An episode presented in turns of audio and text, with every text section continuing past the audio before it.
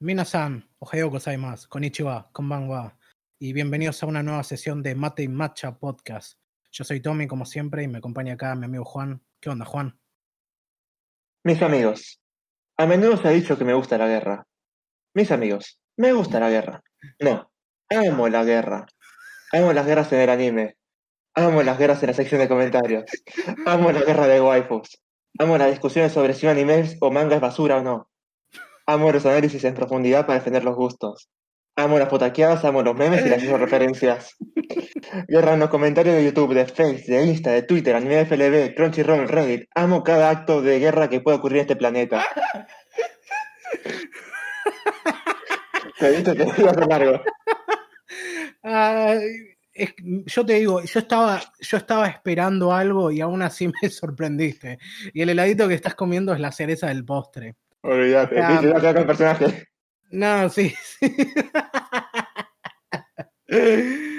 Ay, y es que no podemos evitarlo, ¿viste? Acá solo queremos ver el mundo arder, el Olvídate. mundo del anime arder. Hmm. Acá, acá solo armamos bardo por el bardo mismo. Estamos tratando de recuperar esa vieja gloria de los trolls, de los trolls de antaño. Tampoco hay que ser como perezoso. ¿Como quién? ¿Nunca viste el canal de perezoso Doom o algo así? Me suena, pero no me acuerdo. A ver, refrescame. Eh, por, lo que tengo, por lo que he visto en su momento ese banda, era como el tipo es muy elitista, pero elitista, viste, de cotillón. Sí, de tipo, todo, todo lo que era antes de Evangelion era bueno y todo lo que era Evangelion es malo. No, es como que busca una obra de arte, pero no sé, no le veo buen, buena crítica, no sé, es como que es pedante, muy pedante. Ahí no salió la palabra. Sí, sí, sí, entiendo. Bueno, ah, no, quería, quería, mm, quería meter un buen remate a ese comentario, pero no se me ocurrió nada. Así que ya que estamos, vamos a pasar primero a, mm, una vez más, y como parece que va a tener que ser costumbre, agradecerle a la gente de Stalkers Podcast por el aguante, por esa buena crítica que nos dieron en, en uno de los últimos episodios. Y mm, obviamente me quedé con eso, pero mm, creo que, creo que si, si les pareció bien como estábamos, creo que vamos a tener que ir para adelante. Nada más que voy a, vamos a tener que preparar eventualmente un episodio de Hentai. Y me viene. Lo muy- mismo.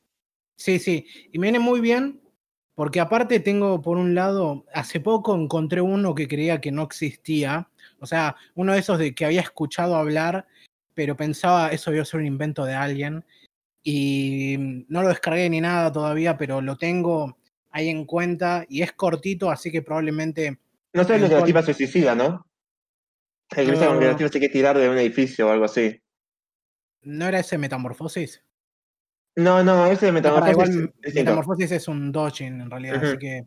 O sea, no sé si vamos a incluirlo, pero tal vez en algún momento, si llegamos a, a un, a un número importante, tal vez hagamos un especial de eso.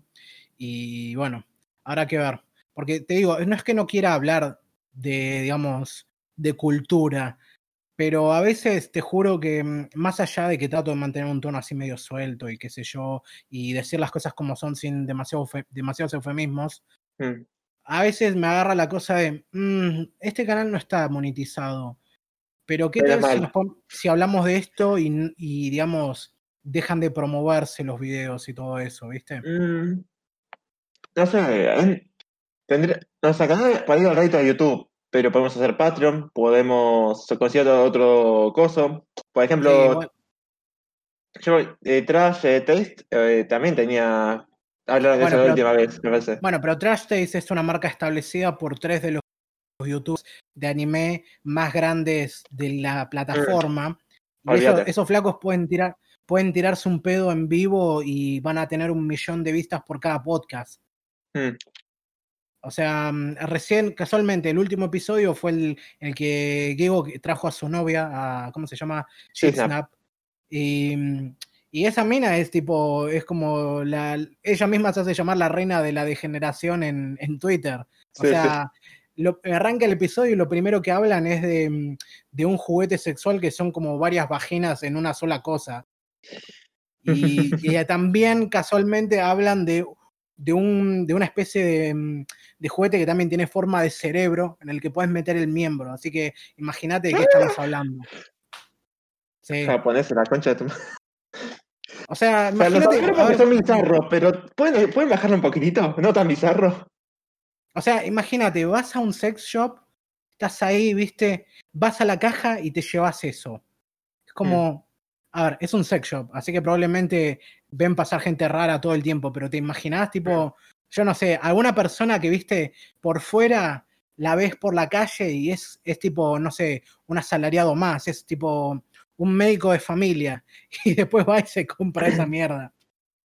O sea, no, no estoy tratando, a ver, no estoy tratando de burlarme del fetiche de nadie, que queda claro. Pero. Mm, no podemos decir que, no es raro. No puedes decir que no es raro y no puedes esperar que por lo menos no me ría un poco de la situación. Hmm. ¿Ok? Sigue estando dentro de lo legal, pero igual. Ahora, hmm. qué manera de comerme palabras, porque dije, no quiero hablar de cosas controvertidas, ya estoy hablando de cosas eh. controvertidas.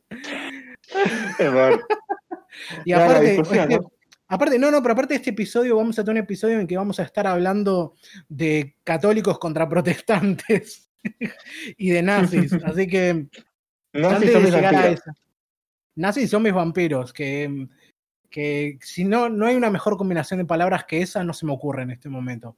Pero hablando de combinaciones de palabras, por supuesto, gracias a, a la ayuda de Stalkers, entre otras cosas, nuestro canal ganó seis nuevos suscriptores y por el otro lado, este último, esta última sesión es ahora nuestro video más visto, cosa que también gracias por eso. Y gracias también a la gente que comentó que hubo un par más que de costumbre. Y ahora vamos a pasar a leer algunos de estos, vamos a pasarlo a leer los comentarios. Hmm. Y el primero, y vamos a ir, voy a tratar de ir tipo de menor a mayor, o sea, tipo más corto, más largo, porque hay algunos cortitos acá en los que quiero decir algunas cosas. Primero acá tenemos Luis dice, aguante mate y macha, carajos. Ah, gracias Luis. Ya ahí, te, ahí te dejamos el corazoncito. Perfecto. Bueno, después, Franco Stañi dice, ¿cómo le pegan a Kazuya? Y sí, eh, es la verdad, no sé, al principio, o sea, es la primera temporada, obviamente el tipo sigue, siendo peta, hasta que no mejore de ahí, vamos a seguirle pegando. 12 episodios y el chabón apenas mejora. O sea, no, no sé cuánto, cuándo va a dejar de ser un pete, pero me da más risa el hecho de que haya tanta gente que empatiza con él y es como, a ver, empatiza con él no desde el lugar de, de la vergüenza ajena, de decir, a la mierda, yo también he hecho estas cosas, sino el, uh, boludo, es como yo, ¿viste? Eso, eso sí que es como, hay que hacer un poquito de introspección si te pasa eso. Porque algo que se me olvidó decir la última vez, y esto lo dijo Mangatuber Leo, y el chabón tiene razón, este pibe de Kazuya es básicamente Koki Argento. O sea, no sé quién pensó que había que darle a Koki un harem, pero ahí lo tenemos. Mm, yo entiendo, o sea, entendés las motivaciones, no defiendo sus acciones, pero lo entiendo. no sé. No, yo entiendo sus motivaciones y sus acciones, pero me frustra que haga lo que haga. O sea, mm, mm.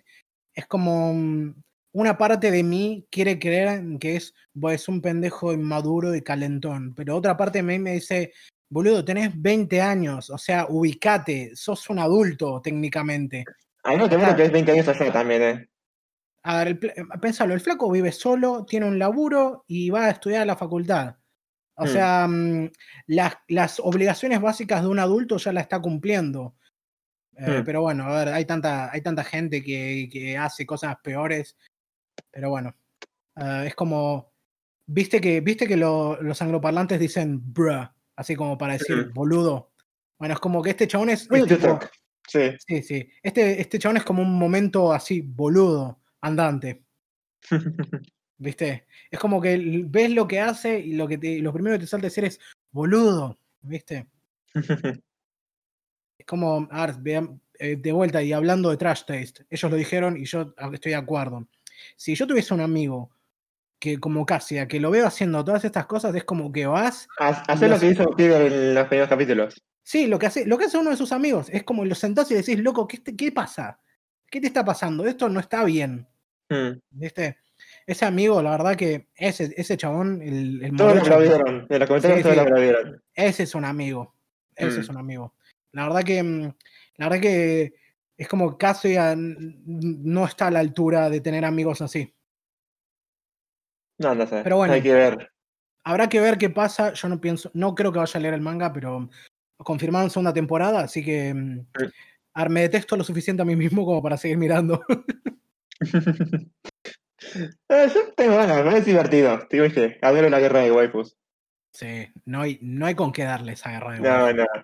No. O sea, creo que la única guerra de, waifu- de waifus actual más potente que esa tiene que ser la de Recero. Mm, última- la había terminado, o sea que ya dentro de todo terminó, pero sí. Sí, pero ahora están todos expectantes a enero. En este año están- sí podríamos decir que es Mm. Recero. Ah, el Recero y cosa, perdón. Sí, estas dos, es como que están ahí. Pero Mm. bueno. Ahora, ¿qué otro, qué otro tenía acá? Bueno, el Chicho dice: Hola, ando buscando dónde ver Gokinjo Monogatari y no lo, puedo- no lo encuentro por ningún lado. ¿Saben dónde puede-. ¿Saben dónde puedo ver el, el anime completo? Si ustedes lo vieron o leyeron el manga, me gustaría saber qué les pareció. Gokinjo Mm, no Monogatari. lo conozco, no me suena. No, No te conoces, ¿no? Eh, tiene Monogatari, así que no sé si será una mm, como una parte perdida de la serie Monogatari, pero por, por como está No, no, diciendo no, que no. ah, no, no escuchamos hablar de eso, y como está diciendo que no, a ver, para. Suerte que- Probablemente que intente aquí a Torrents. No, ni a Torrents era. Sí, después, a ver, lo que más conozco. A ver, esto es también dependiendo si vos te manejás con el inglés, porque es mucho más fácil encontrar estas series subtituladas en inglés que en español. Si te manejas con eso, es un poquito más fácil. Y a ver, yo digo, Pirate Bay es como lo mejor para conseguir las cosas más superficiales, pero después algo que yo uso para buscar más en detalle en lo que respecta a torrents es justamente torrents con Z al final. Ese por lo general encuentran bastante, pero también hay que cuidarse de virus y esas cosas. Y Eh, si no, usualmente son inofensivos. Ahora sí, lugares así, si no tienen una fuente reconocida es peligroso. Bueno, peligroso, pero hay que estar al tanto, cuidadoso. No, sí, justo, bueno, sí es cierto. em, es como, más bien tener mucho cuidado porque tengo una también que, mm, que, uso, que es la que me pasaste vos, que es Kikas Anime. Sí, ahora pusieron temas de publicidades que le estoy odiando terriblemente. Y bueno, de algo hay que vivir, ¿no? Porque Sí, pero te dijeron, bajate nuestra aplicación que así nos sacás una o la otra, no las dos. Y las dos son molestas. Sí. No, pero no es la de Popa, que es más molesta. Bueno, sí, pero eh, es- sí, es complicado. Hmm. Respecto a eso, justamente, el tema que tenía también am, viene bien justo porque quería mencionar algo que, bueno, vos querías decir, pero se nos pasó justo, mm, justo la semana, la última vez, que es que lamentablemente cerró Horrible Subs. Pero no tengo muy en claro los detalles, así que si vos querés tomarlo desde acá. Más o menos lo que habían dicho, pues tampoco dieron muchos detalles, es que ellos, desde que empezó el COVID, han dejado de estar mucho tiempo con la página, o sea, están más concentrados en las familias y no pueden darle el tiempo que antes le dan a, a Horrible Subs. Sí. Entonces decidieron cerrar la página. No hay mucho más que eso. Fue muy de golpe igual. No, no, sí, fue un día, un día me estaba bajando algo y el otro ya no estaba más la, la, la página y estaba ahí la, la cosa. Sí, es entendible, es como mm, el trabajo así de piratear estas cosas, eh, ¿cómo lo pongo? Héroe sin capa. Sí, es la verdad que el laburo de un héroe sin capa, porque mm, es mucho trabajo, mucho riesgo, Mm. que lo haces todo a pulmón, o sea, no te, no te devuelve, no te devuelve nada más que mm, la El justicia de- social. El placer de, de que otro pueda disfrutar esa obra, o sea, que vos te ganas que un Phantom crezca. Sí, sí, el, el hecho de, de esparcir cultura. Mm. Em, sea cultura baja, pero bueno, es cultura igual. Y Mm. es, y es también, es, es- son, son esos héroes que luchan contra estas megacorporaciones que tratan de dominar al mundo. En su pequeña Mm. manera, insignificante puede parecer, pero es realmente algo grande. Y la verdad que va a ser, se va a extrañar, pero bueno, si es por, Claro. si es por su buen, por su- la salud de quienes lo manejaron, o sea, gracias por Mm. todo. Em, ¿Cómo era que se decía? Resting Pepperoni. Mm. Eh, Rip Harambe. Eso. Sí. Dicks out for horrible subs. ¿Cómo Eh, sería? ¿Goki Game Yo sería? ¿O Buen Viaje? no me acuerdo cómo se decía la frase. Sí. O si Mm. no, también, y esto lo van a entender los de Stalkers, shout out to their families. Mm. Sí. Bueno, ah, entonces No sí, tenemos esas páginas, em, creo que se puede encontrar. ahora estaba chequeando en la computadora y ahí en torrents con Z al final se encuentran algunos links, así que fíjate. Mm. Bueno, y después em, tenemos Kira Kel, que como siempre nos deja sus comentarios interesantes, y acá el que nos deja es, respecto a idiomas inventados y compositores, mi preferida por encima de todo es Yuki Kajiura, especialmente el Mm. OST de Hacksign. No, o sea, no vi Hack Sign, pero sí jugué los juegos Hack. Eh, el Hack Hero, para ser exactos. Sí, y ella también la tengo, es conocida por esto, pero creo que Sí, la Online, música- P0, Sí. tiene un montón. Es Sí, también sí. la que es la productora de la banda Carafina. También eh, era de Siso, creo que era, o Fiction Yuka. Sí, Eh, me, gu- me gusta mucho la compositora, aunque es medio. A veces que entra medio en lo cliché porque siempre hace como parecido. Es como decís, esta es Yuki Ka- Kajibra, y te como que mostrar un poco, ser, podéis ser realmente un poquitito, pero me gusta mucho el laburo que hace. Y es que es una veterana, o sea, hace- si está laburando desde los tiempos de Hacksign, es Sí. como alguien que ya hace más de 20 años que estaba en eso. Sí, sí. Pero bueno, y, y continúa. Entonces ReZero es el Dark Souls de los Isekai y Crónicas Caótico Neutral. Tiraron varios títulos de podcast interesantes, aunque sus títulos van por otro lado, XP. Y continúa. Sí, sobre los harem, ah, no, bueno, hago un inciso en eso. Yo mm, tenía ganas de hacer eso, de a cada sesión ponerle un, un nombre medio bizarro, que sea como una mezcla de cosas que hayamos dicho acá, que es lo que hace Stalkers, por ejemplo, pero, mm, pero la verdad que quería ser más práctico y no perder mucho tiempo tratando de pensar un título gracioso o interesante. Porque, porque eso, porque no, tampoco es que soy creativo cada vez que tengo que sacar uno o Mm. tenemos que sacar uno. Así que por ahora me eh, va, mejor dicho. Así que por eso es que decidí ir por un No que-. No sé si sería buena frase, pero no habría que explotar la creatividad en ese sentido. O sea, hay que tener, Sí. hay que tener sus momentos. No hay Tal que forzarla. Tal vez será eso, sí. Por eso, por eso decidí ir por títulos más prácticos. Pero bueno, Mm. continúa. Sobre los harem, la verdad que no los banco. Si veo ese tag en cualquier anime, anime, inmediatamente sale de mi radar. Me parece que el único lugar donde podría caber ese género es en un hentai. Respecto a Made in Abyss, en la película no quedaron muy claras las motivaciones de Bondru, o al menos para mí no me parecieron muy claras. Tampoco llegué a empatizar mucho con el villano. Básicamente era un obstáculo para evitar que llegaran a la sexta capa, y Brushka se desperdició mucho. No sé cómo será en el manga. Pero apareció y Es que- desapareció rápidamente y solo estuvo Mm. para que los protagonistas se sintieran mal. Aún así me Es gustó la película. Empezando con el harem, sí, el harem usualmente es una cagada, pero tiene a, a mí cosas que me gustan de lo todo del harem. O sea, me gusta la guerra de waifu, ya lo voy a repetir otra vez. Eh, pero hay veces harem que sí. dentro de todo me gustan. O sea, yo sé, Suena no Toshimono, que sí se va un poco para el lado de la se va un poco exagerado, pero me gusta bastante. Eh, ¿Qué más? Es el High School. Sí, eh, High Son muy repetitivos, ese es el ganas. tema. es Eh, que es High una fórmula que da para. Sí, sí, sí, sí. que es una fórmula que. es Una fórmula que con una persona lo suficientemente creativa e ingeniosa se puede torcer para hacer cosas muy. a ver, no, no tipo, no una historia ultra profunda que te provoque emociones fuertes, pero sí podrías Mm. crear una comedia súper divertida y, mm, Mm. y entretenida. Pero, pero lo que pasa es eso, es que es tan fácil en algún punto escribirlo y está tan agarrado, está tan agarrado de sus propios tropos y de la necesidad de crear una historia que al final del día es una fantasía de poder para el autor o para la gente que lo lee, que, Mm. mm, que hay tanto que al final la variedad viene no, no de cómo, cómo se cuenta la historia o qué giro tiene esta, esta serie o esta otra, sino por qué te ofrece una. Porque no sé, a ver, Kanocho o Karishimas es. eh, tengo cuatro minitas que son. Que, que una, que cada una tengo una relación distinta, pero todas me tienen ganas. Eh, Mm. Otras son tipo, me mudo, me como decía yo, eh, como la de Domestic Girlfriend.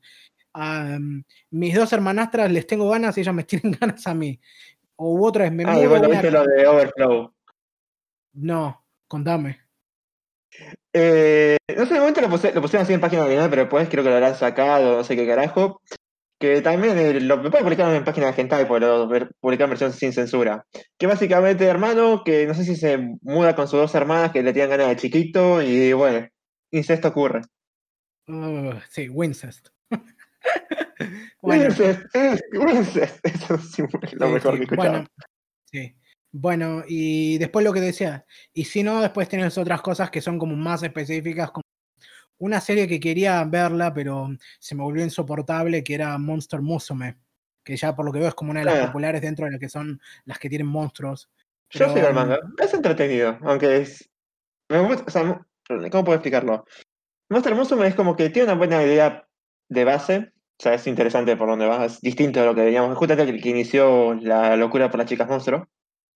Sí. Y lo, lo que me gusta es que sea un puestito a la mierda. No es, los, es como que los echi, esos son los típicos hechis que, ay, tocamos mano, me vio la cola en panties. Ah.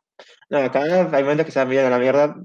Tampoco tan, no va a nivel. Queda, queda en segunda base, dejémoslo ahí. Llega a segunda acá, base. acá le, le- le agrega esta capa de fetiche de, de distintos tipos de monstruos y, y todo el tiempo está como em, no puedo creer que no sea hentai, ¿viste? No, pero tiene situaciones que me gustan, son entretenidas. No, me gusta leerlo. No, a, mí Además, ahora. hizo, a mí se me hizo insoportable. Tipo, yo creo que yo creo que largué cuando tiene a la piba esa que es tipo un slime que empieza a chupar Ah, a, su. a la Sí, sí. Sí, como, como dije, mm, es mi- sí. No, me sorprendió escuchar bueno, otra vez que el autor eh, tiene así tiene problemas así, viste, posas mentales en el sentido de depresión y no sé si ansiedad y un par más. Posta, o sea, tiene problemas y estaba- él estaba haciendo un manga aparte de también Chicas Monstruo que se llama 12 Bestias, 12 Beast. Y parece ser que el editor le rompió tanto las bolas de, che, cuando terminaste con Monster Musume o algo así, el tipo se le piró y canceló el manga. ¿Cómo se llama? no puedo seguir tipo? trabajando así. Eh, ¿Okayado era? Si no, no me acuerdo. No, no sé. Pero es que eh, pero muchos que defendieron, en Twitter lo defendieron. Lo, lo funaron en Twitter. No, no, lo defendieron eh, diciendo te bancamos, estas cosas no hay que menospreciarlas, Sí. eh, hacer lo mejor que te veas para tu salud mental, queremos que sigas. Sí, sí, no me acuerdo el nombre, pero he visto fotos del tipo dando vueltas en convenciones y tipo eh, las, no sé, sí, eso. Te tiran medio como que se la cree, pero, pero tipo nada que ver a otros mangakas o gente así que siempre son tipo re tímidos y qué sé yo. Este es como que va y es bastante extrovertido. No, eh, y además, eh, porque estaba leyendo, no sé si lo había leído de un- una entrevista que le han hecho, que el tipo escucha mucho a los fans, le dicen, había uno creo que era, no sé si estadounidense o, no era, no era japonés, decía que me gustaba mucho el personaje de Pot, que es un kobold, y lo empezó a agregar más, y es como que me gusta, ¿viste? Como que tiene contacto. Está bien. A ver, a ver, Sí. eh, que yo entre todo recomiendo, dije, Sora Toshimono, recomendaría el manga porque el anime está muy acortado. de La pe- Sacó una película final que fue horrible. No la vi, pero sé que cortaron la mejor parte justo donde se resolvía todo, el momento clímax. Y a ver, sí tiene, tiene cosas, di- digamos, que pueden ser cuestionables en esta época, pero bueno, es del 2009, así que tiene su tiempo. Y además, eh, sí, es que que 2009 recomendaría leer las novelas, también puede ser una cagada. Sí, entre 2009 y 2020 ocurrieron tantas cosas que es como el, el clima sociopolítico ya es otro. No olvídate. Pues, eh, como dije, School DxD, que recomendaría las novelas ligeras, porque también el anime la cagó bastante en la tercera temporada. Sí. Y alguna más que yo recuerde. Eh, Monogatari también está buena, lo que serie de Monogatari. Sí, pero Que- Monogatari es medio complicado de entrar así a primeras. Eh, encontrás el orden de cosas que fueron saliendo y ya está, seguís ese orden.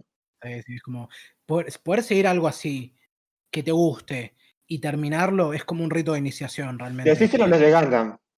Bueno, sí, obvio, pero, pero viste, es como que em, si hay un rito, lo que dije, si hay un rito de iniciación en el mundo del anime, es agarrar una de estas franquicias que tienen un montón de versiones distintas que no sabes ni por dónde meterle y pasarlo y completarlo en algún punto. Si puedes hacer eso, es como acá tenés, este es tu carnet de otaku, te lo ganaste. Ah, y había otra que también está en forma de manga que me está gustando bastante, aunque ahora como que está cerrando y un poco, poco aburre, es- se llama Rokudo no Natachi, que son las mujeres de Rokudo, que es la Mm. traducción, que me está gustando bastante, o sea, es, es como, es un harem, pero no le presta tanta, atención a las mujeres. El es la idea de que el tipo quiere volverse dentro de todo más fuerte, porque el tipo siempre fue un pete de mierda. O sea, lo dice, pero después el tipo cuando se pone las bolas se las pone y es buenísimo. Y, a veces, y el- todo lo que fue el primer arco, que a veces, bueno, acá lo va a caer a piñas. No, pierde. Y nada, después lo que pasa al final es buenísimo, pero está es muy buena lectura. A mí me gusta. Es, Sí, sigue siendo es no es la gran cosa, pero es entretenido. Sí, pero con shonen de pelea entre medio. Metieron Kung Fu y me sorprendió que el, el protagonista empezara a usarlo. ¿Pero es Kung Fu posta o es tipo Kung Fu imaginario? Empezaba un poco con el tema de China, que es básicamente, eh, no me sale, es como llave, decir, es punto de presión. Sí, Usando lo que es China es, hacer punto, es eh, usar punto de presión para, eh, el otro cae- para, para que el otro caiga. sí. Acá como que lo usa un poquito más de forma a nivel que yo te aprieto, te aprieto acá y te vas a... estás re débil. Sí, sí, tipo, mm, hago, mm, hago la de, mm, ¿cómo se llama? La La de, Kill, sería. la de Neji o la de Kill Bill, ¿viste? Los, sí. eh, que te, te- te mete los, los puntos de presión en el pecho y básicamente te mata. Mm. No, pero el juego también un poco usando, es, está como usando pocas ah, cosas dentro de todo posta. Sí. Bueno, decía que antes de continuar, eh, déjame terminar aunque sea leerlo el comentario, comentario, y, comentario, comentario. y ahí vamos parte por parte. Me había quedado en este anteúltimo párrafo. De Bondru, sí. Another, Another me pareció interesante cuando la vi. Odié Ah. cómo resolvieron el plot al final de la serie. Y como decían en Stalkers, las muertes pegan la vuelta de lo ridícula que son. No la pondría como de, las peores, de los peores animes que vi, pero muy, muy lejos de las mejores. Me gustó la serie de Mm. Misaki. Postdata. Banco saltarse el número maldito. Claro. Y postdata 2. Qué lástima que solo se habla de manga y anime. Tenía ganas de que Juan hable de Nier Automata y al final lee. Yo sacrifiqué la partida. Así que bueno, ahí tenés algo. Ahí supongo que tenés algo que puedes agarrar. Pero antes, eh, Made in, Ab- in Abyss. Sí, ahora que lo dice de esta manera, yo entiendo y es cierto que tal vez es como medio nebuloso qué es lo que realmente quiere Bondru. O sea, para mí no era completamente. Para mí est- está un poco más claro. Yo creo que justamente todo. Está Todo claro, pero hasta ahí no te cierra dentro de todo, me parece. Ahora, está lo, suficientemente, está lo suficientemente claro como para entender que es como. Es un hombre de ciencia sin moral y está Mm. dispuesto a todo con tal de lograrlo. Pero al mismo tiempo, alguien lo había dicho en algún, en algún comentario que leí una vez y tenía mucha razón. Es un personaje que te tira ese aire de que él sabe algo importante que el resto no sabe. ¿Viste? Es como Mm. que el aura de misterio y ambigüedad que te da, cuáles son sus verdaderos motivos, es lo que hace interesante al personaje. Pero puedo ver cómo para alguien diría, no, esto lo hicieron así. Pero lo tampoco, hicieron así". lo, tampoco es como que te lo muestran, es como, sí, hace esto, pero es como que decís, es- yo necesitaba que me digan un poco más, un poco más de la historia del flaco, no sé. Sí, pero justamente eso, de vuelta, eso es lo que lo hace interesante. El hecho de que ahora que sabes que el tipo puede transferir su conciencia entre cuerpos, es como que no sabes quién es realmente, o de dónde vino, o si alguna vez O siquiera fue humano, ¿viste? Mm. Sí, sí. O qué tan dispuesto está a todo, porque, mm, bueno, la película lo muestra. Y Sí, decía pero también acá, igual el manga supuestamente creo que dedicó uno o dos capítulos a toda esa historia. O sea, justamente lo que pasa es que la película estuvo, está limitada por el tiempo de duración. Sí, sí. Y tiene ese tema, como habíamos dicho, de que la, parte de mostrar em, la historia de Prushka medio que rompe un poco con el ritmo de la película, Mm. eh, pero, pero bueno. Y sí, esto de que se desperdició mucho, sí, no sé, tal vez puedo entender por qué lo dice, eh, tiene sentido, porque como si te abstraes un poco, si te abstraes un poco más, se siente como que Prushka no fue tanto un personaje, sino como una herramienta para hacer avanzar la trama y para Mm. hacerte sentir mal. Porque es Sí, como ella tiene que, Sí, sí, sí. sí, como ella tiene que ser, digamos, la piba que va a morir y sabes cómo muere, pero también es la piba que tiene que mm, darles, digamos, el McGuffin, por decirlo de un modo, tipo la herramienta que haga que mueva la trama adelante, que es el silbato blanco. ¿Es un McGuffin o sería un Deus Ex Machina? O sea, lo que ocurre es un Deus Ex Machina, pero es un McGuffin, lo que genera. Um, no me termino de decir. Me inclino, tal vez ahora que lo decís así, me inclino más a que podría clasificarse como un Deus Ex Machina porque mm, ocurre de golpe y de una manera demasiado conveniente para Mm. la trama. Pero al mismo tiempo tiene un poco de sentido porque anteriormente hablan de que el proceso para conseguir, para que se cree una, mm, un silbato blanco es como algo especial que requiere como el, el amor eh, Incondicional hacia una persona. hacia una persona, pero sigue siendo algo que decís para, entonces que tiene que salir de las entrañas de alguien.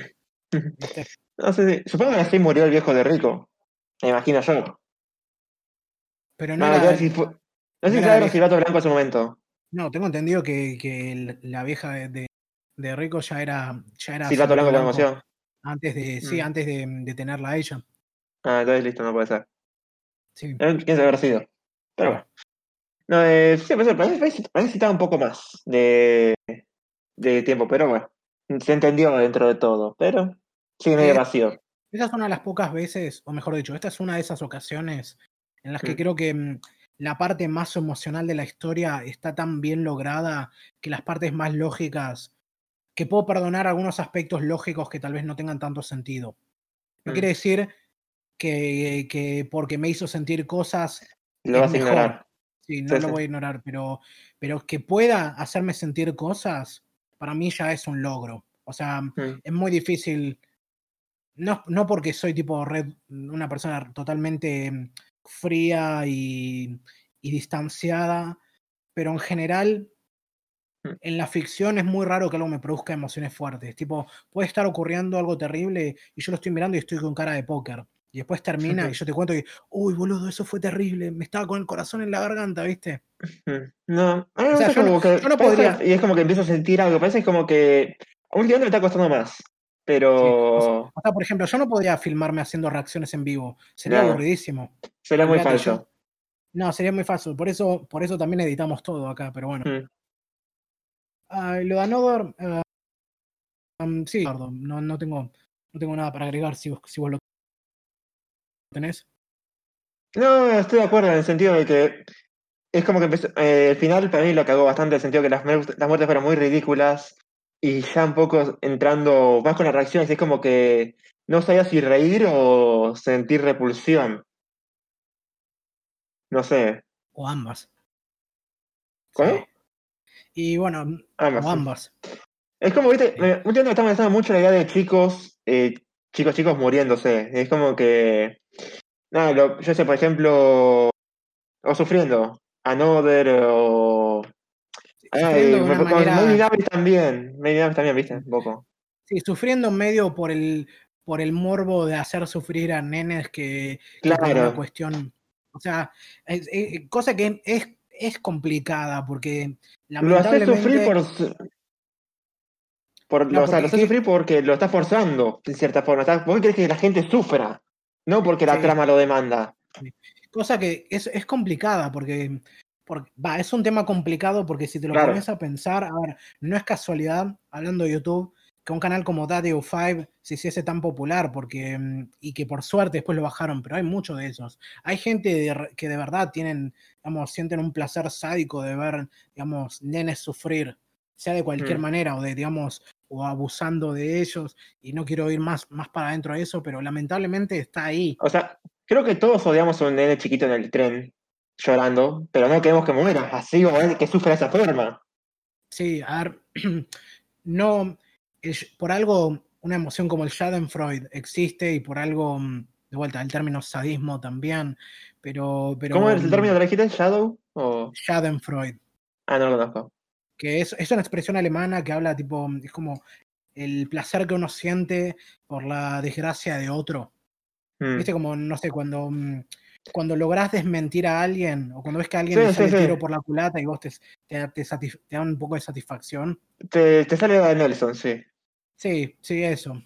Ah, es un poquito más complicado, pero en esencia Obviamente, obviamente. sí. Pero sí, ahora eh, gente, los niños, las niñas y las niñas también son personas. Después, que- ¿qué más había? No, creo que esto lo puedes agarrar vos porque yo no jugué en Nier. Te habla lo del final E de Nier Automata. Mm, el final E, ¿cuál era que se No, que ser A, B, C, D. Ah, el E, ya me acuerdo. Y me pareció muy copado, o sea, el tipo, me encanta el, director en el sentido que no es un juego normal, el juego siempre varía. Eh, la idea de los finales alternativos, como lo hace desde Drakengard, es muy bueno. Tema filosófico tendría que, sinceramente tendría que rejugarlo, lo, tengo comprado, he visto todo, viste, pero tendría que rejugarlo, a ver bien las cosas, pero la música me encanta, eh, la estética también, no sé qué más decir. Eh, tendría que rejugarlo, sinceramente, para, para tener una idea más completa. Pero, a ver, muy recomendado. Bien, una cosa respecto a eso. Creo que te lo pregunté, pero te lo pregunto de nuevo por las dudas. ¿Se pueden jugar a los, a los juegos de Nier sin jugar a los de Drakengard? Es que Nier salió de un final chiste de Drakengard. No sé qué más decirte a partir de eso. O sea que un final alternativo de Drakengard fue base para crear Nier. Sí. Te cuento, o sea, Drakengard es un juego. o sea, lo que pasa con los juegos del tipo hasta Nier Automata que son medio chotos. Eh, el, tipo tiene una visión, pero no tiene el estudio que lo ayude para eso. Sí, Entonces, este, este ¿qué pasó? Es como, es como un autor así de, los videojuegos. Es, sí. Justamente lo, publicitan mucho ahora eh, por el Nier Automata, pero es Yokotaro, se llama, siempre lleva una máscara de un personaje. Sí, que, es una máscara eh, que se parece mucho a la tapa mm, del disco este de mm, The Raven, The Refused to, The to Sing de Steven Wilson. No sé si lo escucharon. Mm, no, no lo escuché. La cuestión es que, justamente, hay un final de Drakengard que va, usualmente todo el juego es como un camino, vos querés salvar al mundo, pero al final se revela que vos sos un masoquista que disfruta matar a millones de personas, porque eso pasa en un juego, ¿viste? Vos matás gente, pero nunca hay repercusión. Hubo de construcción ahí mismo. Sí, claro, en un juego de PlayStation 1 de años que estamos hablando. sí. Y, o de PlayStation 2. O de PlayStation 2, no por allá. Para, Dragon dijiste. Sí. No, creo que es de PlayStation 2. ¿Dos? Bueno. Sí. Y bueno, hay un final alternativo en que vos destruís una, digamos, creo que era un bebé gigante. Tiene una, tiene una idea más central ahí, porque el otro de, de Drakengard es que los dioses te quieren matar. O sea, que los dioses odian a la humanidad y la, la, están matando de cierta forma. Bueno, hay un final que vos matás, te llevas ese bebé gigante con vos a Tokio y intentás derrotar ahí. Claro. Y haciendo un juego así medio de ritmo. ¿Qué pasa? Al final resulta que o lo matás, o no, si lo matabas o que si lo matabas. Y después resulta que las fuerzas, las fuerzas de autodefensa de Japón te bajan a misilazos, pues estás arriba de un dragón. Así termina. Primera vez que las fuerzas, eh, que los milicos japoneses logran liquidar a un kaiju. Hmm. Bueno, después todo resulta que justamente la voz de ese bebé de otro mundo es como que eso trajo una enfermedad que lo que hace es que poco a poco te vayas muriendo o algo así, era Black Scroll, lo que no se llamaba. Okay. Y bueno, todo empieza a partir de ahí. No te voy a comentar el giro de trama porque ahora se viene el remake o remaster de Nier 1. Igual, Nier Automata lo puedes jugar tranquilamente porque es, es después del Nier 1, pero muchos años después. No es necesario tanto una introducción. No es tanto una secuela. Es, una secuela porque esa en la misma cronología, pasa después. Y es la segunda, entrega de una franquicia. Claro, y. Pero te va a dar un. La, historia, que. La historia no está conectada a la anterior. No está conectada directamente. Claro. Eh, te recomiendo así que veas que, o que puedas que veas el Nier 1 porque va a ser más intrigante, pues te va a empezar con toda la primera parte que te va a explorar un poco el final del Nier 1, pero no sé cómo quieras vos. no es tan. Sí. Algún día... algo más raro aún en medio de eso, pero. Sí, sí, algún día ascenderé y podré ser un Master Race, pero por ahora. Pero está para Play 4, es más, te lo recomiendo que juegues en Play 4. Sí, sí, pero pasa que soy tan rata que, que, no pago por PlayStation Network, así que no lo puedo comprar por ahí. O sea, lo tengo que mm. comprar en físico, que no me molesta, ¿viste? Me gustan tener los juegos. O sea, es medio, medio conservador o tal vez medio cheto decirlo de esta forma, pero no puedo, no me puedo desapegar del gusto de tener el, el juego entre manos, más aún con mm. la paranoia que me agarra de pensar estos servidores algún día van a dejar de funcionar y todo lo que tenía lo voy a perder. Um, así Mm. que es como que. Pero creo que está, está todo más eh, conectado a lo que es eh, PlayStation, a la cuenta PlayStation, no exactamente al dispositivo. Bueno, sí, pero, pero mm, es como la paranoia está ahí. Me pasa también con Spotify y todo eso. Por algo también, todo lo que me gusta me lo descargo para tenerlo. ¿viste? Pero bueno, Sí, eh, a mí me- sí, sí. A ver, es- a ver, estoy, me siento socialmente presionado, aunque sea tratar de, de jugar a la Among Us, ¿me entendés? No te- un juego en el que no tenía ningún interés, pero ahora que en mi grupo de Discord todo el mundo lo juega y dicen, che, cuando nos juntamos, viste? Es como, ay, debería, Pero hasta ahora- debería.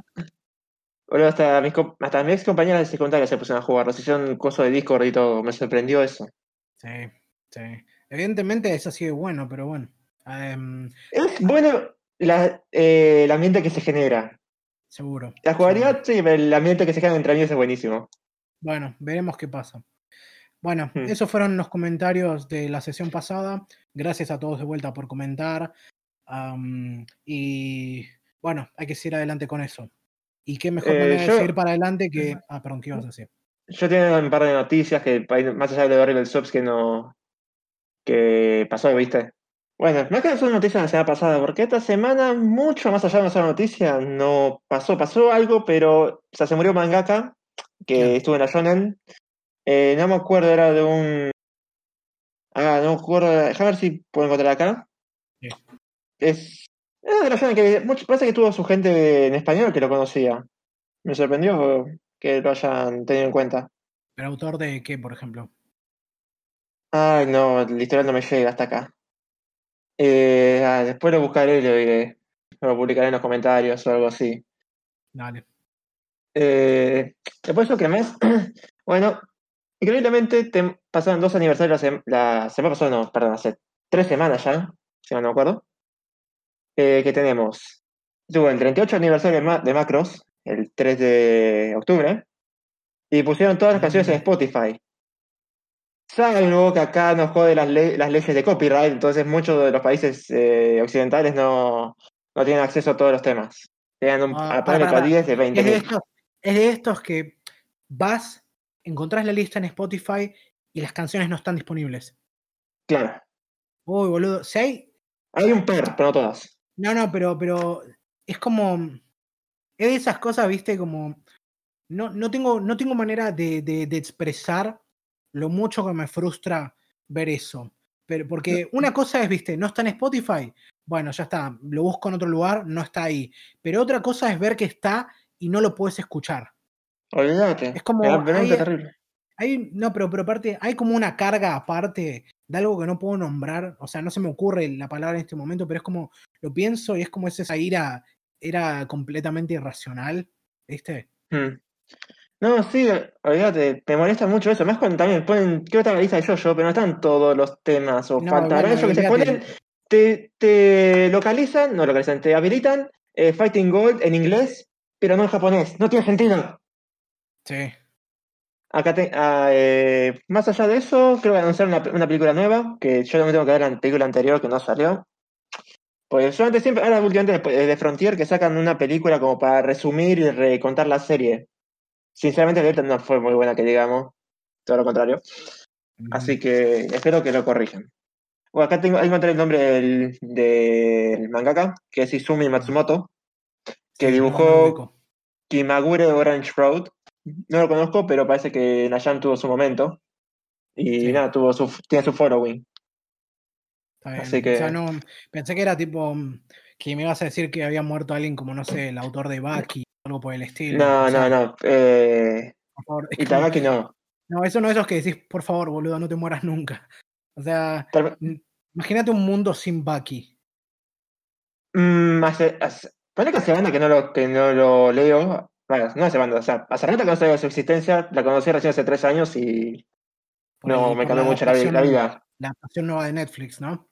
Sí, pero la adaptación de Netflix es, no, no la vi, o sea, yo sé que existía, viste, porque empezaba toda la publicidad, pero no la vi, sé que la adaptación de Netflix es una, es una continuación, no hay que empezar por ahí. No, es, dicen que el manga, perdón, que el anime es como que al principio es como que también mete mu- mucho relleno que mejor ver el manga.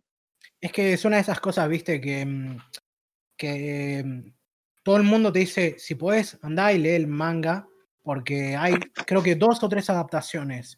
Hay un OVA de los 90, cortito, hay Mm. una serie de principios de los 2000, y después está esta de- Netflix, que supuestamente es la secuela de la primera adaptación de televisiva, pero la primera adaptación televisiva tenía mucho relleno y tenía cambios en, el, en, digamos, en la trama y mala animación. Y este no, esta nueva adaptación de Baki continúa desde donde terminó esa, pero respetando el manga y con mucha mejor animación también.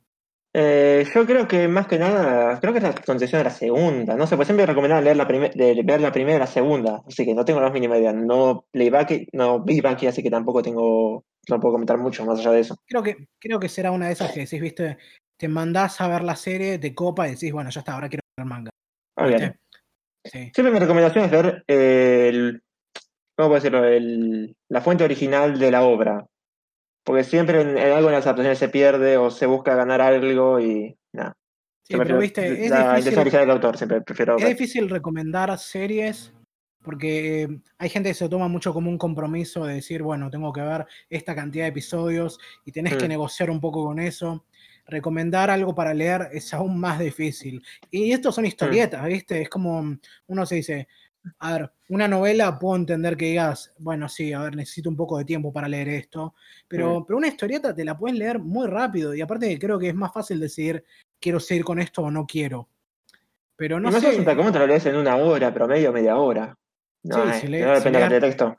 lees relativamente rápido y no hay mucho texto, pero mm, Mm, aparte porque es texto e imagen, pero mm. sí, es como, me sorprende, me sorprende que sea tan difícil recomendar leer historietas. No, además estoy viendo, estaba pasando porque estoy viendo entre todo, me está, me está copando entre todo un poco el canal de Dai, me lo, eh, me, lo- me dicen Dai, No lo ubico. que no, no- es, parece famoso de lo que es hispanohablante, o puede ser latinoamericano. Eh, no sé ¿Cómo si estoy tan de acuerdo con los, me dicen Dai. No estoy tan de acuerdo con los ¿Me análisis si hay cosas. Dai, de AI. Ah, mira, no, no tengo idea quién es. No estoy tan de acuerdo a veces con los análisis, pero me gusta el tipo, o sea, es carismático. Y bueno, está haciendo todo lo que es, eh, como está viendo, está empezando a ver One Piece y Ah, lo relata, en- ¿viste? Porque ahora están en, en Netflix. No, ya hace rato, hace un par de meses. Está bien. Y bueno, ¿qué pasa? Eh, hay personajes que, no le gusta, porque no le ven mucho sentido o están más que nada para fanservice, véase Nami. Y muchos, muchos están diciendo, no, lo que pasa es que en Toei parece que Toei eh, la sexualiza demasiado, ¿viste? Como que la enfoca demasiado, las tetas y demás. Y también como que los diálogos o cómo la enfocan no, no da, no le hace justicia a lo que realmente aporta en el manga. Sí, sí. Entonces, es un poco cada vez la idea de ver algo adaptado, prefiero ver la, la obra original y así. No, yo eh, te juro, creo que hasta que no termine One Piece y alguien me dé una versión machete ultra resumida, es como un- una bridge o lo que sea, es como nunca le voy a poder agarrar la mano. Lo Sí, sí, ¿eh? lo intenté, pero, mira, pero pensá, hace 10 años más o menos, cuando se empezó a publicar el manga acá con por LARP Editores, eh, llegué Justo a Larp se llamaba. Sí, sí, sí. Bueno, me compré los primeros siete volúmenes que publicaron y te juro, eh, lo seguí, pero no pude agarrarle la mano. Y en ese momento tenía tiempo, tenía tiempo y no hacía otra cosa. Aparte, Mm. Además de, de ir al colegio, agarraba y, y me gastaba la poca plata que tenía en estas cosas. Si en Mm. ese momento no, no tuve, no tuve, digamos, la paciencia para hacer la serie, olvídate, hoy, con todas las obligaciones que tengo Mm. y el poco tiempo que tengo para, para hacer las cosas que quiero hacer, olvídate, no, no me cuesta mucho más. No, eh, yo sé que One Piece tarda en ponerse bueno. A mí me pasó, pues hasta que hasta que no pasa el arco de Arlong o hasta la basta, viste, mucho no te, no te, no te llama.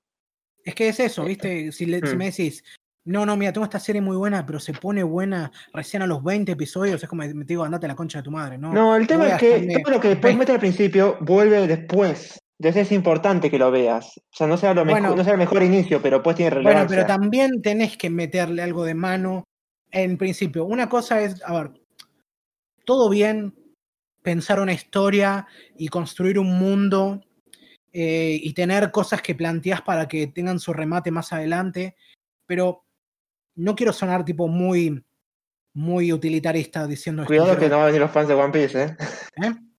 Cuidado que Sí, no van a venir los fans de One Piece. Sí, sí, yo lo sé. A ver, mira, no quiero sonar, voy a tratar de ser eh, más diplomático y no quiero sonar utilitarista cuando digo esto, pero al final del día puedes tener un mundo y todo como un mundo imaginario, Impresionante. pero lo que prima es la historia. O sea, si, te, si perdés mucho, si usás toda tu energía y tu creatividad para inventar un mundo y no creás historias dentro de ese mundo que contar, no, mm, no puedo, no, no vale la pena para mí. A ver, pensarlo de esta manera. A mí me encanta Tolkien, me encanta la Tierra Media y todo eso, pero yo no, yo no, no entré a esto por el, por el concepto de la Tierra Media. Entré por el Señor de los Anillos y me quedé por la, la historia de la Tierra Media, ¿me entendés? Mm. O sea, yo no le puedo entrar a One Piece por su historia principal, que es la de, de- la de Luffy y sus amigos. Y, y la verdad que no. Un mundo de fantasía con piratas es copado, pero lo que, lo que ofrece no fue suficiente para mí. No sé. Yo bueno, estoy, lo que estoy viendo últimamente tiene bastante buena historia, así que cada uno su gusto. No sé. No, pero aparte también, boludo, a ver, una cosa es como, por ejemplo, y ya sé que suena muy apologista, pero una cosa es como Jojo, que Jojo, sí, hace más de 30 años que está en publicación, pero está dividido en partes y cada parte es como una historia que se cierra en sí misma. Y la primera historia, viste, sí, la primera historia no es la mejor, definitivamente no es la mejor, pero Mm. plantea, como dijiste vos, plantea muchas de las cosas que van a venir después, no solo a nivel historia, sino también a nivel tono. Si Mm. no te cabe el tono de Phantom Blood, eh, te va a costar mucho más, enten- eh, digamos, que te guste lo que viene después. Eh, después vamos que Blood. después de la tercera o cuarta parte se va, se va a otro lugar en tema de tono, pero bueno. Se va a otro lugar y, y hay muchas cosas que mejoran sustancialmente porque, de vuelta, hay mucha gente que conozco que no se bancó Stardust Crusaders porque, y con buena razón. O sea, mm, es cada episodio es el monstruo de la semana y la fórmula es prácticamente la misma y hay muchos muchas conveniencias, agujeros de Sí. guion, tipo, uy, estoy agarrado, ¿qué voy a hacer? Ahora Star Platinum puede estirar los dedos, ¿viste? Mm. Em, Tampoco tanto, pero, pero sí. a, a mí me gusta igual porque el camp de Jojo es algo irreplicable. O sea, Ah, tiene un el campo y encanto los y una. personajes. No sé, me gustan los personajes. O sea, puedo decir que son medios. No sé si. No sé si decir unidimensionales. Tienen su carisma, no sé cómo decirlo. Tienen algo Eso, que me gusta. Para mí, si no te atrae el carisma y el encanto que tiene Jojo, vas a ver todas las, las giladas que contiene y chao, sí, obviamente Mm. lo vas a odiar. Y no voy a culpar a nadie porque le pase eso, pero mm, de vuelta, el carisma, el, el encanto que tienen y toda la gracia de Jojo, me mm, entré por eso y después me terminé quedando porque más adelante me fui dando cuenta que me gustan mucho las historias también que contaban y sus personajes y todo eso. Mm, a ver, para mí, te digo, mi, parte favorita sigue siendo Battle Tendency, que es la segunda. Y mm, a ver, en la eh, todavía no aparecen los stands, todavía no aparecen muchos de los personajes y tramas interesantes que vienen después. Pero mm, Joseph es, es el besto yo-yo. sí, de una. No. mm, pue- Puedes, puedes argumentarme que es Shotaro, puedes argumentarme que es, em, que es Johnny, pero la verdad que Joseph no hay con qué darle. Mi, puesto sería. Bueno, yo estaría primero Joseph, segundo Yotaro. Ahí lo dejaría. Después, además. Tercero creo que Jonathan y cuarto. Coso. No sale. Josuke. Josuke. Está bien. Sí. Porque vos viste, ah, claro, porque vos viste hasta cua- cuarta parte, sí, Claro, no vi Jorno. Así que. sí, sí. No, mm, Jonathan se merece más amor, eso sí. sí. Bueno, volviendo. Sí. ¿Tenés alguna otra cosa para comentar de lo que Eh, aniversario también de Evangelion. Tuvimos. Eh, ah, ¿Cuánto fue? ¿Fueron dos días después del de Macros? No, fue, fue un día después, fue un día después. eh, primero fue el aniversario de Macros el 3 de octubre, después el aniversario de Evangelion eh, el 4 de octubre. Y ya O sea, confirmaron la cuarta película. Sí, sí, que se suponía que iba a salir este año, pero bueno, ya Sí. este año se explica solo. Sí, sí. Vamos, ojalá, ojalá, yo te digo, cuando salga esa película, ese, ese, cuando la vea, eso me va a confirmar si. ¿Qué es lo que quiso Ano- Serrano? Sí, no, no solo que quiso Serrano, va a confirmarme para mí si Ano, digamos, es un artista que merece mi respeto y admiración o si es solo otro vendehumo. O One Trick Pony.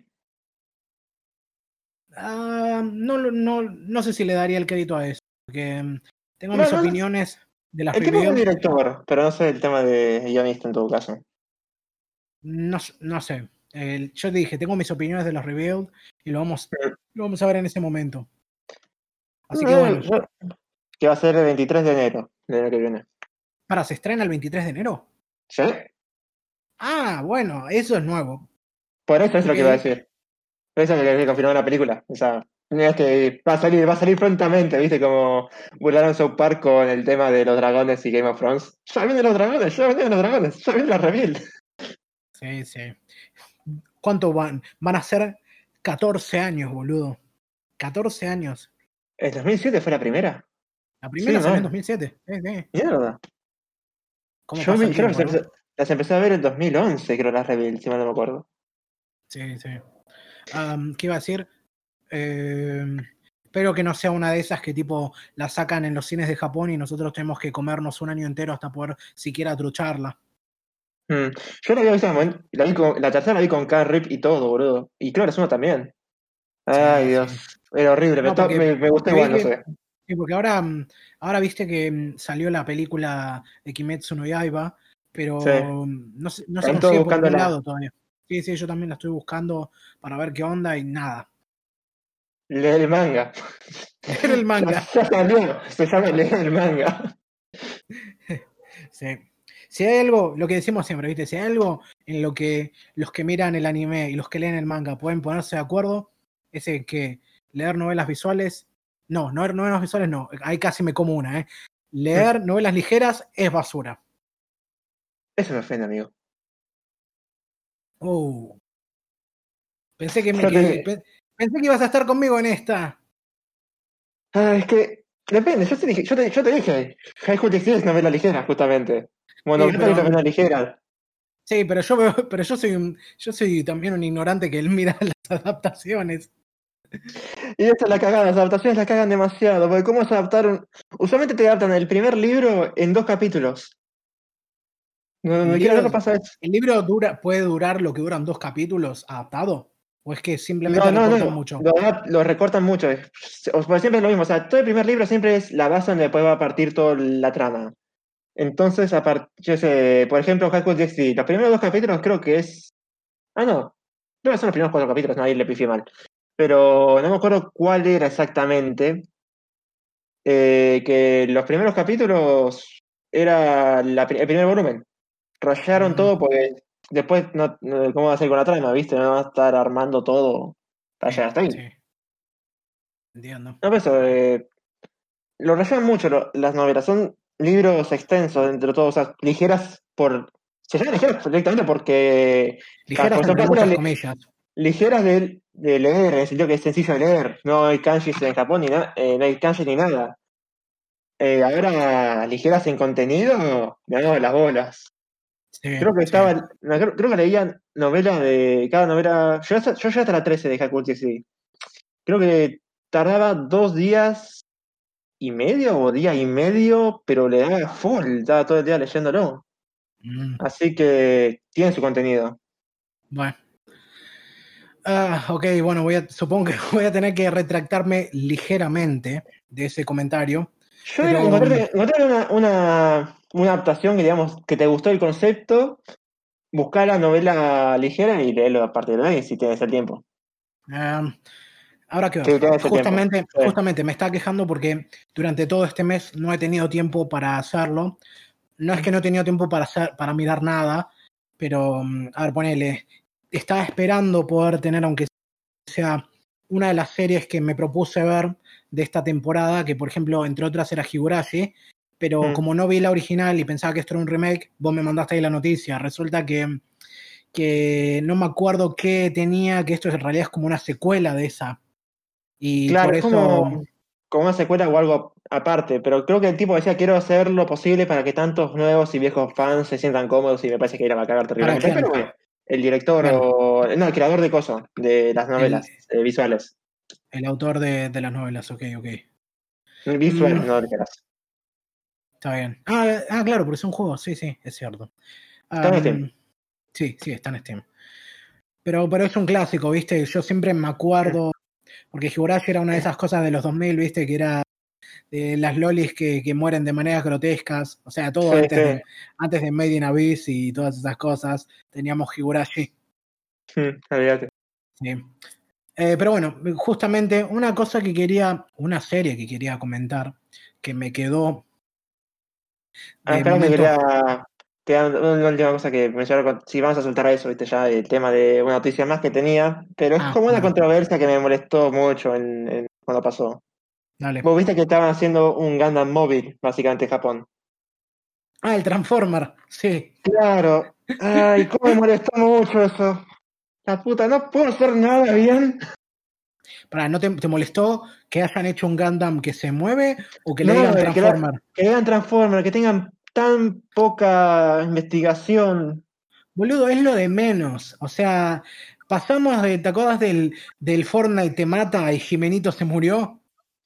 Ahora empezamos también, esta semana estuvo el de ju- jugar, al, jugar a los videojuegos es como tener un shot de heroína. Y están todos burlándose con haciendo yo casitas de tierra en Minecraft. Sí, boludo, agarrás el Minecraft, tipo, lo, lo haces polvo, lo, lo pones en la cucharita y ya está. ¿Viste? Ah, sí. Ah, pero No, no. sé, el mapa, eres tan adicto que llevas el mapa de casa de tierra solamente para darte la dosis del día. Es que, boludo, um, es, que- es como. No sé, yo no encuentro manera de ofenderme con eso. Ver, sí, me pareció, me pareció una locura el de el del Fortnite cuando lo hicieron en Canal 9, porque, mm, porque es como no podés tener tan poca. mm, ¿Cómo decirlo? No puedes tan cerrado. No, no, no puedes tener tan poca ética que, que mm, no solo lo que, lo que dicen es incorrecto, sino que también estás inventando, ¿viste? Claro, sí. Pero llega a un nivel tan absurdo no, que está- te, que te pero- da risa porque, por ejemplo, te muestran la parte en pantalla partida y no se toman ni la molestia de borrar la marca de agua que está justo en el medio y la ves partida a la mitad. O sea, no, No, pues, solo... se hacen la que se, se, hace- se hacen la que están jugando y nada que ver. Yo había visto, eh, hoy vi un meme justamente de un tipo de que está jugando al LOL con control de Xbox. Control de Xbox, la concha de tu madre. Un juego que está diseñado para jugar con teclado. Claro. O sea, algo de investigación puedes hacerla o algo de vida puedes tener. No, no, o sea, no puedes ocultar el hecho de que son una máquina de propaganda. Olvídate. Así que ah, por, eso no me puedo molestar con lo de Transformer. O sea, es tan gracioso que, mm, que, que es como el agregadito extra. Primero te maravillas por ver, wow, boludo, un, un mecha que funciona en la vida real, aunque es un muñeco, no importa. Y después, sí, eh, sí. Transformer, ¿viste? Pero bueno. No, pero, lo- o sea, yo entiendo que haya gente que no sepa por ahí, o sea, te pueden transformar como para llegar a la mayor cantidad de público posible. Pero el tema es que no se transforma. Eso es lo que más me jode. No se transforma el puto robot. Todavía no tiene sentido que le digan Transformer. Metele un- Massinger mínimo. Que Sí, también sí. gente lo vio. Sí, Messenger tendría mucho más sentido, pero bueno. Claro. O sea, Ah. eh, yo, o sea, me pones un robot tipo de Robotech barra macros ahí, o sea, un BF ahí, una Valkyrie o Veritech, como prefieras decirle, ahí le Sí. llamas Transformer, te lo acepto, pues se transforma, pues, es- pasa robot a avión, pero un Gundam que solamente se mueve, ni siquiera se transforma, no me, no me lo llames Transformer, por favor. Estaría muy copado que hagan tipo una animatrónica así de un Transformer, que sea, no sé, que es un auto o un camión y se- después se hace un robot gigante. Creo que mueren los que están adentro del auto, pero sí. Bueno, no metes a nadie dentro del auto, obviamente. pero bueno, ¿qué, qué iba a decir? Lo de Bueno. Asobi. No. Antes de eso, ¿vos viste alguna cosa que quieras recomendar o no? Eh, vi- eh, me habías dicho que voy a ver, The Witch y sí, Sí, la vi, pero que vamos a, hablar, hablamos. vamos a hablar de esto más tarde. Sí, sí. No, no vi nada más, así que. Está bien. Bueno, antes que hablar de, de Burn the Witch, quería hablar de justamente una de estas series que vi hace un tiempo, la quería mencionar en la sesión anterior, pero no hubo tiempo, Mm. que es Asobi Asobase, que es otra de estas series que descubrí gracias al algoritmo de YouTube, porque me, me estaban pasando clips de momentos graciosos y qué sé yo, que me Mm. lo hace todo el tiempo y es como agarro uno y ya me empieza a pasar de todo. Y por ejemplo, me ha pasado ahora con Hitori Bocci, no sé si te pasó, que esta serie también de, Mm, de- no. que ahora Eh, ya me, me han dado tantas, tantos clips que siento que voy a tener que verla solo para quitarme las dudas. Eso que me pasó con Jojo, eso me pasó con Jojo, pero últimamente me, está- me están dando más ganas por ahí, más con los juegos última- eh, últimamente. con- si escucho la música, si la música me encanta, lo empiezo a ver. Claro. Bueno, entonces se me llenaron, se me llenó, digamos, las recomendaciones de YouTube de memes de Asobi Asobase y me dije, Mm. bueno, ya está, voy a verlo porque total, investigando un poco, vi que había gente que decía, uh, no, boludo, este es el nuevo Nichijou, ¿viste? Qué sé yo, porque, por, por, por- porque es un slice of life. Y aparte porque vi la, mm, vi la página de MyAnimal y tenía como un promedio de 8 y algo, con un montón de críticas, y Hmm. todas las críticas tiraban tipo notas de entre 8 y 10. Me dije, ah, la mierda, esto tiene que ser bueno, ¿viste? Sí. Y mm, que conste ya desde lo que estoy diciendo que mm, mm, la- la- las críticas que ves en la pantalla, en la, en la portada de My Anime List, de cualquier Sangre, serie, sangre, sangre, sangre, sangre, sangre, sangre. o sea, son, son no puedes, no puedes agarrarte de las clasificaciones del público. O Es sea, mucho hype también. es mucho hype. No, pero hay gente que, que boludo, realmente infla, infla los números de series que no sabes por qué, ¿viste? Y ahora. Bueno, pero, pero casualmente, Kimetsu no Yaiba, la primera crítica popular es una que no es buena. O sea, una crítica, una crítica que dice que la, serie es mediocre como mucho. Mm. Y bueno, y por eso, o sea, no voy a confiar más que en eso. Y esto va a ser un tópico recurrente en esta sesión, porque, a ver, Asobi Asobase es, como dije, un slice of life sobre tres pibas, Hanako, Kazumi y Olivia, compañeras de, de secundaria, que van a un colegio así de, de, de chicas, que Mm. deciden armar un club que sea un club de pasatiempistas. Por eso, Asobi, Asobase, digamos, Asobi es tipo mm, una manera de decir juego, por decirlo de un modo, pero, pero o sea, no exactamente jugar, sino hacer cosas relacionadas, algo, algo así. Puede que esté un poco equivocado. Ah, es como salir, como es. En Soke-chan justamente se llama Asoke-chan eh, wa que es quiero. Asobitai. quiere salir. Asobitai. Sí, O sea, no, no, salir de jugar, de. sí, Joder, sí, se va a joder. jugar, boludear, algo así. Ponele, es una manera de interpretarlo. am, Si queremos miedo, miedo argento, pegársela en la pera. en la fe. bueno, no, no es muy alejado de lo que podría decir de esta serie, porque, Mm. de vuelta, todo gira en torno a eso. Estas tres pibas que arman este club, que es básicamente un club de pasatiempistas, de gente que, que se reúnen ahí para jugar juegos boludos. Mm. Y obviamente el atractivo de la serie es que no pasa realmente nada, sino que es como una. Tiene. mm, Son eventos de la vida diaria con un toque de humor exagerado gracias a que es animación. Claro. Y todo, la, todo, todo lo divertido viene no solo de lo que hacen, sino del ida y vuelta que tienen las tres pibas. Mm. Cada una tiene, tiene su personalidad distintiva y sus propios tics, por decirlo de un modo. Hace o sea- acordar a otro anime que es Diffragment, que es parecido. O que es parecido. Un poco Ah, la idea. No lo conozco, pero bueno. Eh, tenés esta Bueno. piba, esta piba Hanako, que es la cheta del grupo, que mm, es, es- es despistada y es también muy, ¿cómo decirlo? Muy temperamental y jodona, pero también muy boluda. Y le- la joden con el hecho de que, de, que, de que es medio chata, pero es una piba de 14 años, así que no Mm. puedes criticarla por eso. Y, mm, y también que, no sé, le gustan algunas cosas medio superficiales o cosas muy, no sé, afeminadas, por decirlo de algún modo, como, no sé, quiero, quiero tener un novio para poder ir, ir de la mano con él, ¿viste? Ese tipo. Sí. Después tenés a Kazumi, que su única personalidad es ser la cínica misándrica del grupo, porque odia a los hombres porque los odia, no tiene ninguna razón para hacerlo. Ah, Y encima, es la, encima también es la tetona del grupo y ah. es la que es la Fuchoshi del grupo, que tiene Ah, que esconder, que tienen que esconder que lee, no, que lee sus novelas y sus historietas en el colegio. O sea, uno de los hombres, pero de algo que tiene hombres así como la idea principal. Sí, sí, algo así. O sea, mm, bueno, que no voy a entrar en detalle en eso, pero. Y después Mm. tienes a Olivia, que Olivia es la, la gringa del. que es la, la rubia de ojos azules, que mm, técnicamente hablando es japonesa porque es nacida y criada ahí, pero como no Mm. se ve como japonesa, no puede serlo, ¿viste? Pero ella. Y ella, como que se ha inventado. en la reputación en la escuela de que es la gringa que está ahí de intercambio y no habla bien el idioma, sé yo, cuando en Mm. realidad lo habla fluidamente porque es japonesa, Mm. pero no habla inglés porque su familia no lo habla y no es buena estudiando idiomas, Mm.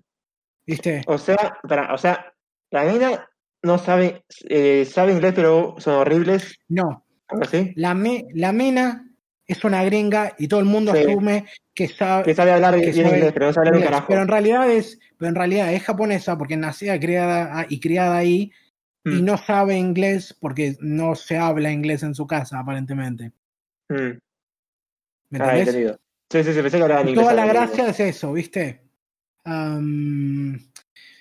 Y esta es otra serie que digo, tiene sus momentos, pero, la- pero es, hay, por una razón eh, salen ahí en YouTube como recomendaciones, porque es, es, es bastante genérica en cuanto a que no pasa nada que no ves. Tipo, uh, Mm. claro, hoy tenemos el episodio en el que se reúnen en el café, ¿viste? Uh, Mm. hoy tenemos el episodio en el que se enfrentan con el, grupo, el otro grupo de pibas.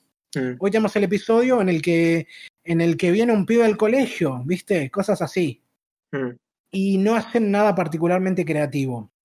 Lo mejor que tiene la serie son los tres personajes principales y las, las actrices que los interpretan, porque eh, es otro caso así de, de, digamos, emoción extrema, pero realmente Mm. extrema. O sea, la piba está Hanako cuando grita, no grita eh, tipo como un gritito así nomás, tipo grita, pega gritos pelados agudos. Ah, Ah, tipo, otra cuando, cuando, mm, cuando hace un sonido gutural, no es como hace, ah, así, hace, "Uh", ¿entendés? sí, sí. Em, y todo es ridículo, todo es exagerado. Y tiene esta cosa medio lo Bob Esponja, ¿viste? De que cuando una, cuando una reacción es muy intensa, sus caras se eh, son ultra detalladas y, y asquerosas de ver. Pero sí, sí. ese tipo de cosas, por ejemplo, lo de las caras y todas las reacciones exageradas, no funcionan del todo para mí. Porque, a ver, obviamente te lo venden como que con un estilo medio genérico, va, no genérico, un estilo, digamos, definido, Mm. pero, pero medio genérico en cuanto a que, no sé, tenés el, el opening que te tipo pibas teniendo, divirtiéndose con boludeces, así muy, muy cliché, con una canción medio kawaii y qué sé yo. Sea, Y o sea, el ending como de- algo de, algo, de, algo de lo normal, pero no es nada así. Sí, y el ending de por sí tiene. Es un tema que es tipo una, una cosa que como si Baby Metal tocase Gent y Metalcore. ¿Viste?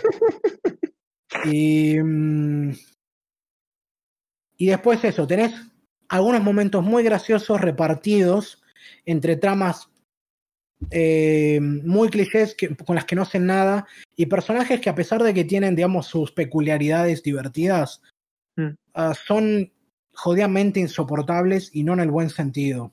Mm.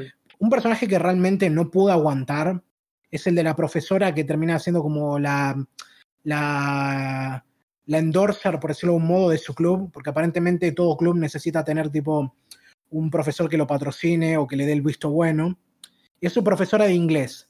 Y ya Mm. me, me, me agarró de, de- Esto es algo personal, obviamente, no, no, no, no tiene por qué pasarle al resto, pero ya me agarró con bronca por el hecho de que es esta profesora de inglés de lo típico que ves entre, en estos, entre los japoneses, que no sabe inglés.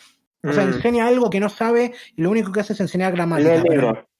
sí, lee el libro, te explica la gramática, pero todo lo demás, todo al revés, ¿viste? Mm. Y eso ya te agarra, a eso a mí me agarra con fuerza porque el English a veces funciona, a veces no funciona. Acá no Mm. funciona.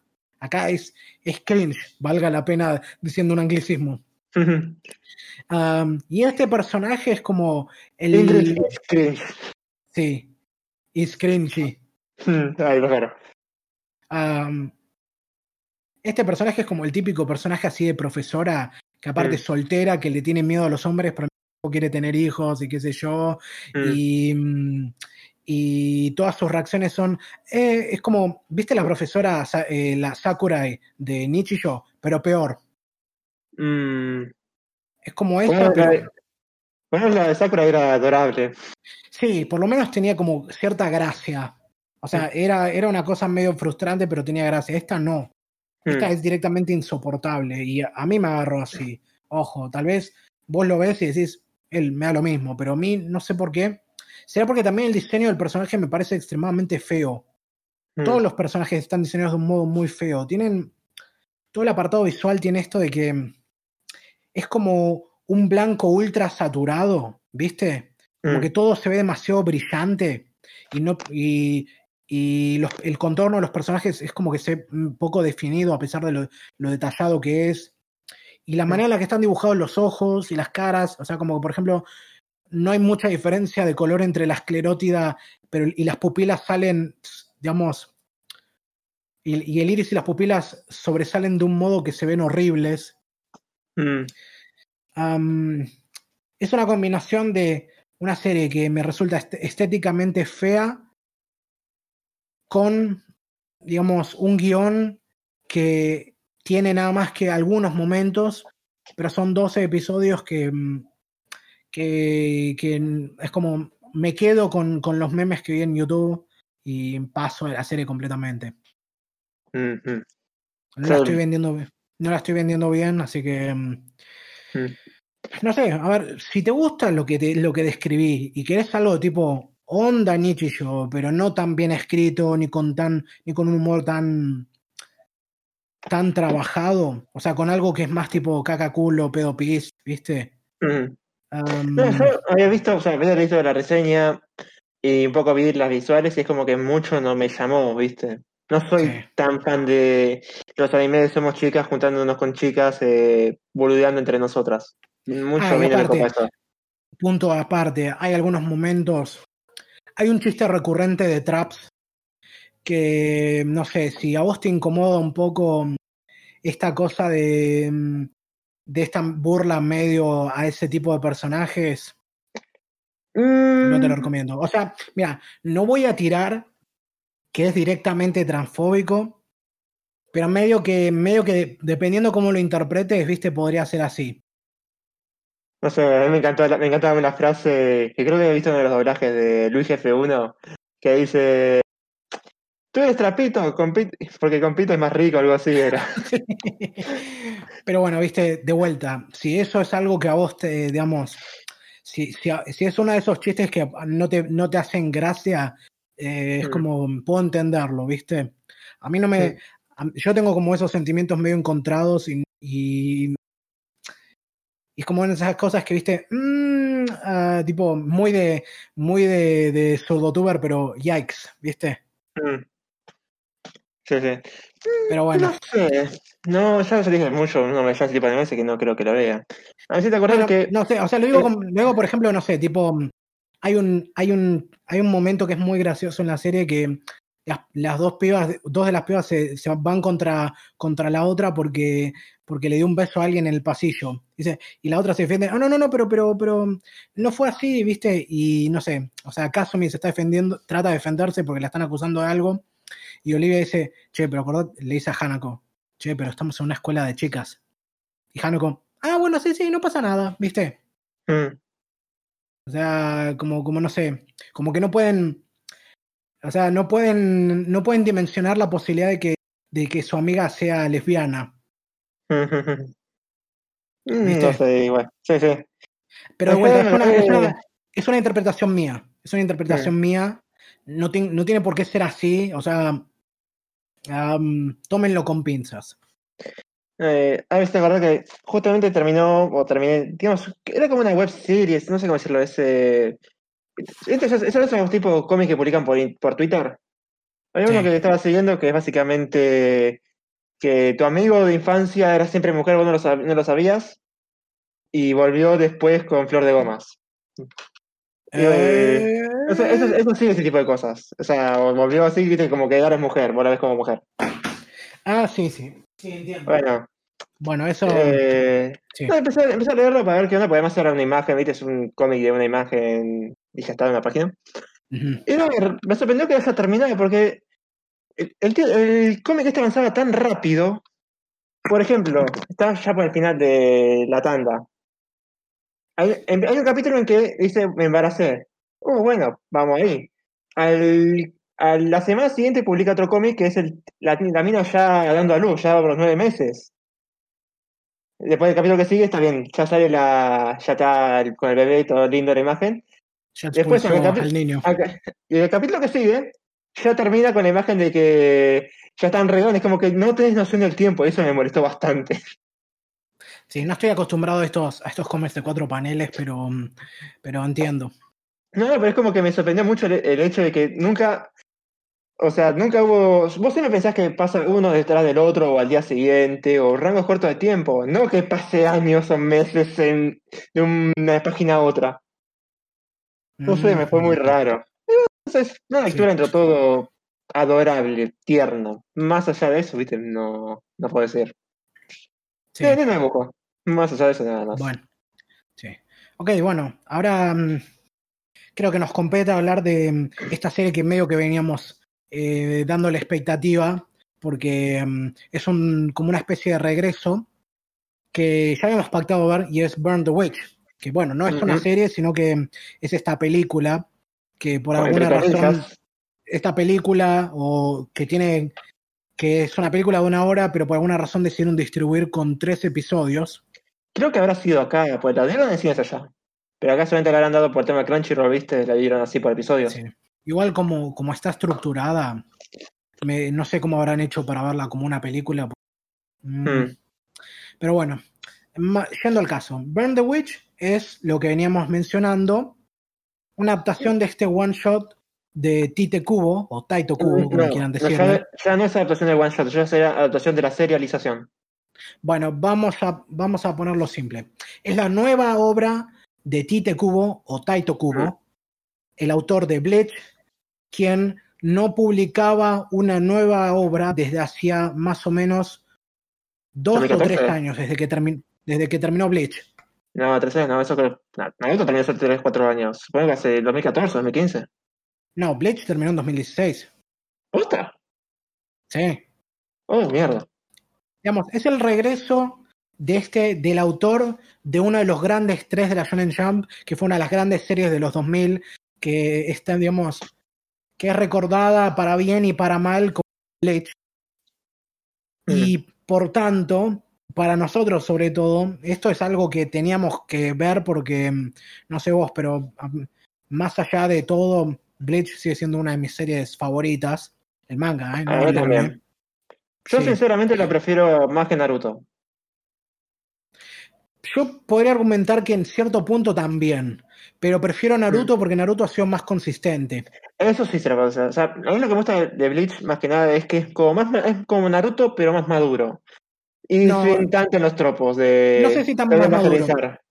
No sé si más maduro. Lo que tiene Bleach para mí está más que Naruto, ahora en perspectiva sobre todo, es que tenía un, tenía un tono más autorreferencial, ¿viste? O sea, mm, Naruto estaba, tenía, estaba muy bueno para lo que era, Mm. pero Bleach le agregaba ese contenido extra de que se sentía como, mm, como, mm, como un homenaje y al mismo tiempo como una como cierta parodia del, del subgénero, ¿viste? Sí. Porque, ten- porque, porque digamos, los personajes actúan como cier- actúan con cierta conciencia de las situaciones, viste que Mm, hoy se siente casi como un cliché parodiar lo ya parodiado miles de veces. mm. Pero cuando salió esta serie no era tan común. Y ni hablar que uno de los grandes atractivos, por sobre todo, es que Kubo eh, debe ser uno de los mejores ilustradores de manga trabajado. Oh, sí. No solo tiene un estilo que es ultra reconocible, sino también es visualmente impresionante. Es muy atractivo a la vista.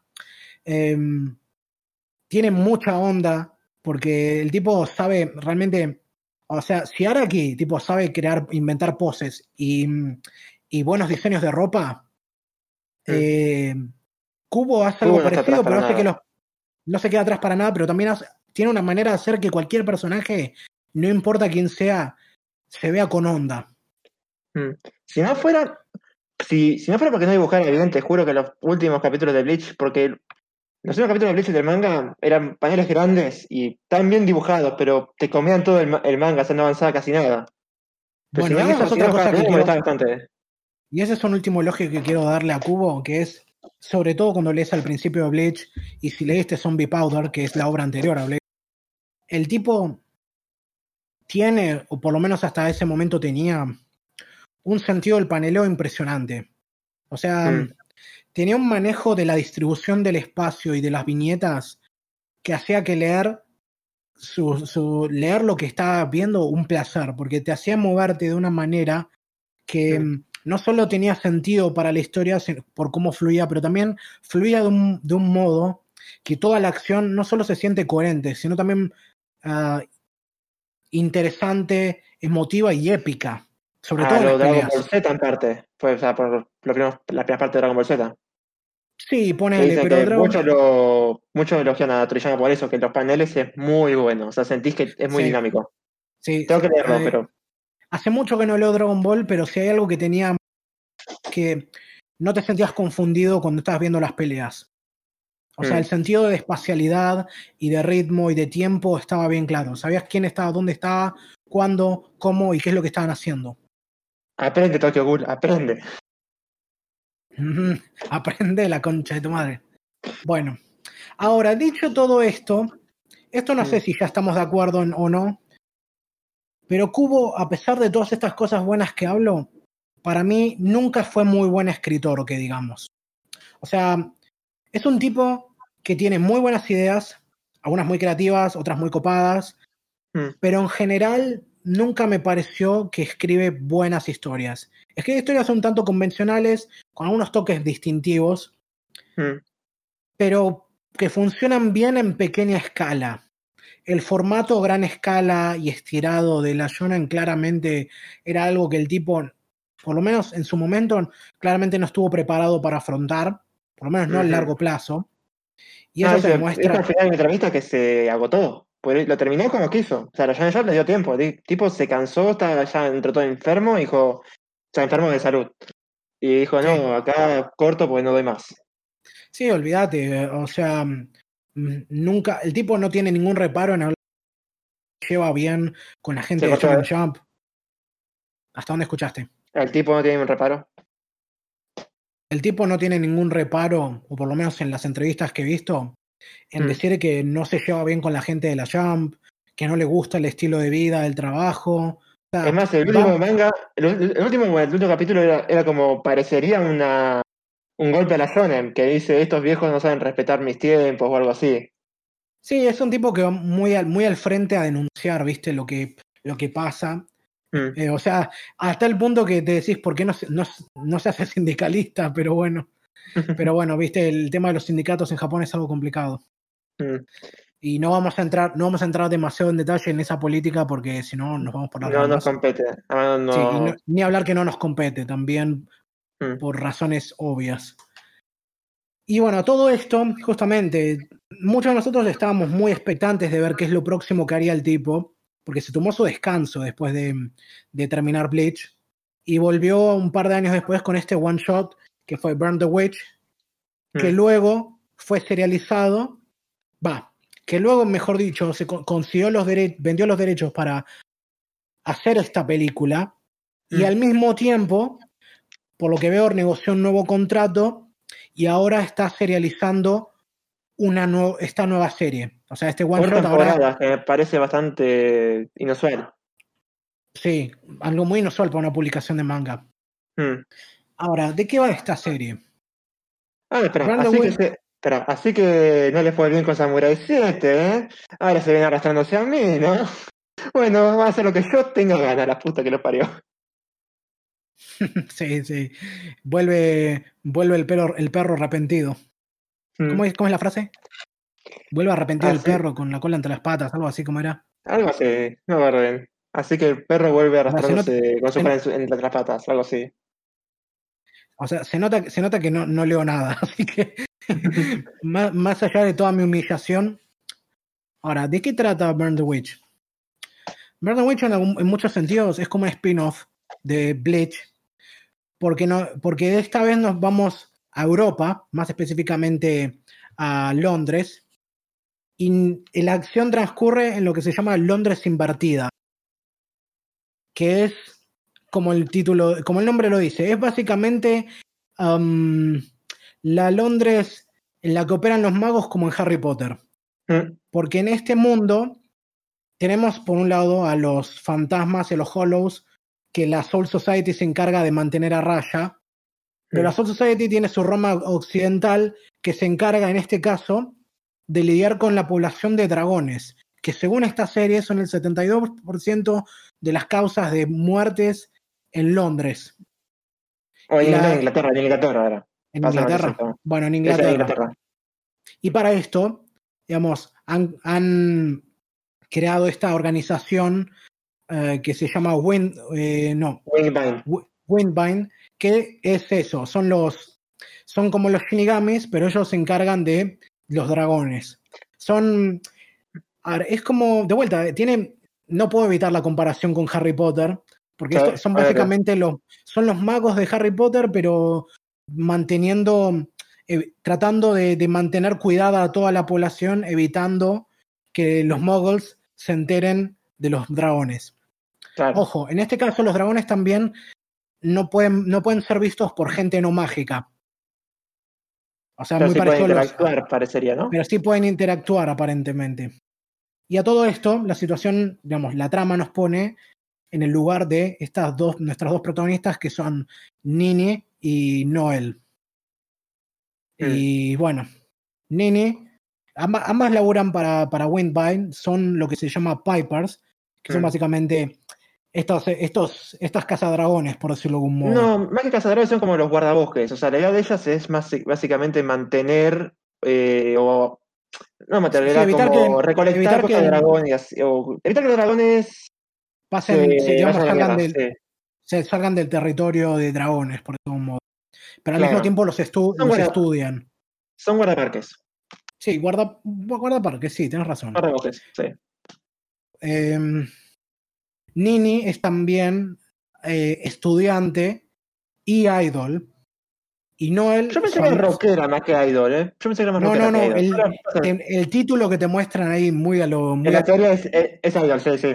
sí, Yo muy a lo- cuando leí pensé que era rockera, o famosa, No. viste, te pasó una banda rock re famosa. es, a ver, se- habría tenido más sentido decir es una celebridad. Sí. Que, pero Hay, que tradu- hay que traducirlo al público japonés, sí. Pero, o sea, dijeron, esto es una idol, pero no porque- ya. no porque no haya idols en el sentido estricto de la palabra en el resto del mundo, porque, mm, porque digamos, es un artista pop, a ver, las boy bands y girl bands también están ahí, a ver, las Spice sí, son británicas, ¿viste? Um, eh, One Direction labura hoy en día. no, One Direction pero se- se eso es- todos. Tenía entendido que sigan laburando juntos, pero bueno, mi punto es que, que este tipo de bandas o de celebridades así no son, un Existe, sí. inven- no son un invento de Japón, nada más que no les decimos idols acá. No, sí, o sea, por eso yo lo, lo tradujeron en japonés, que sería idol, la, la profesión Sí. de ellos, pero para nosotros no es tanto idols, sí. Sí.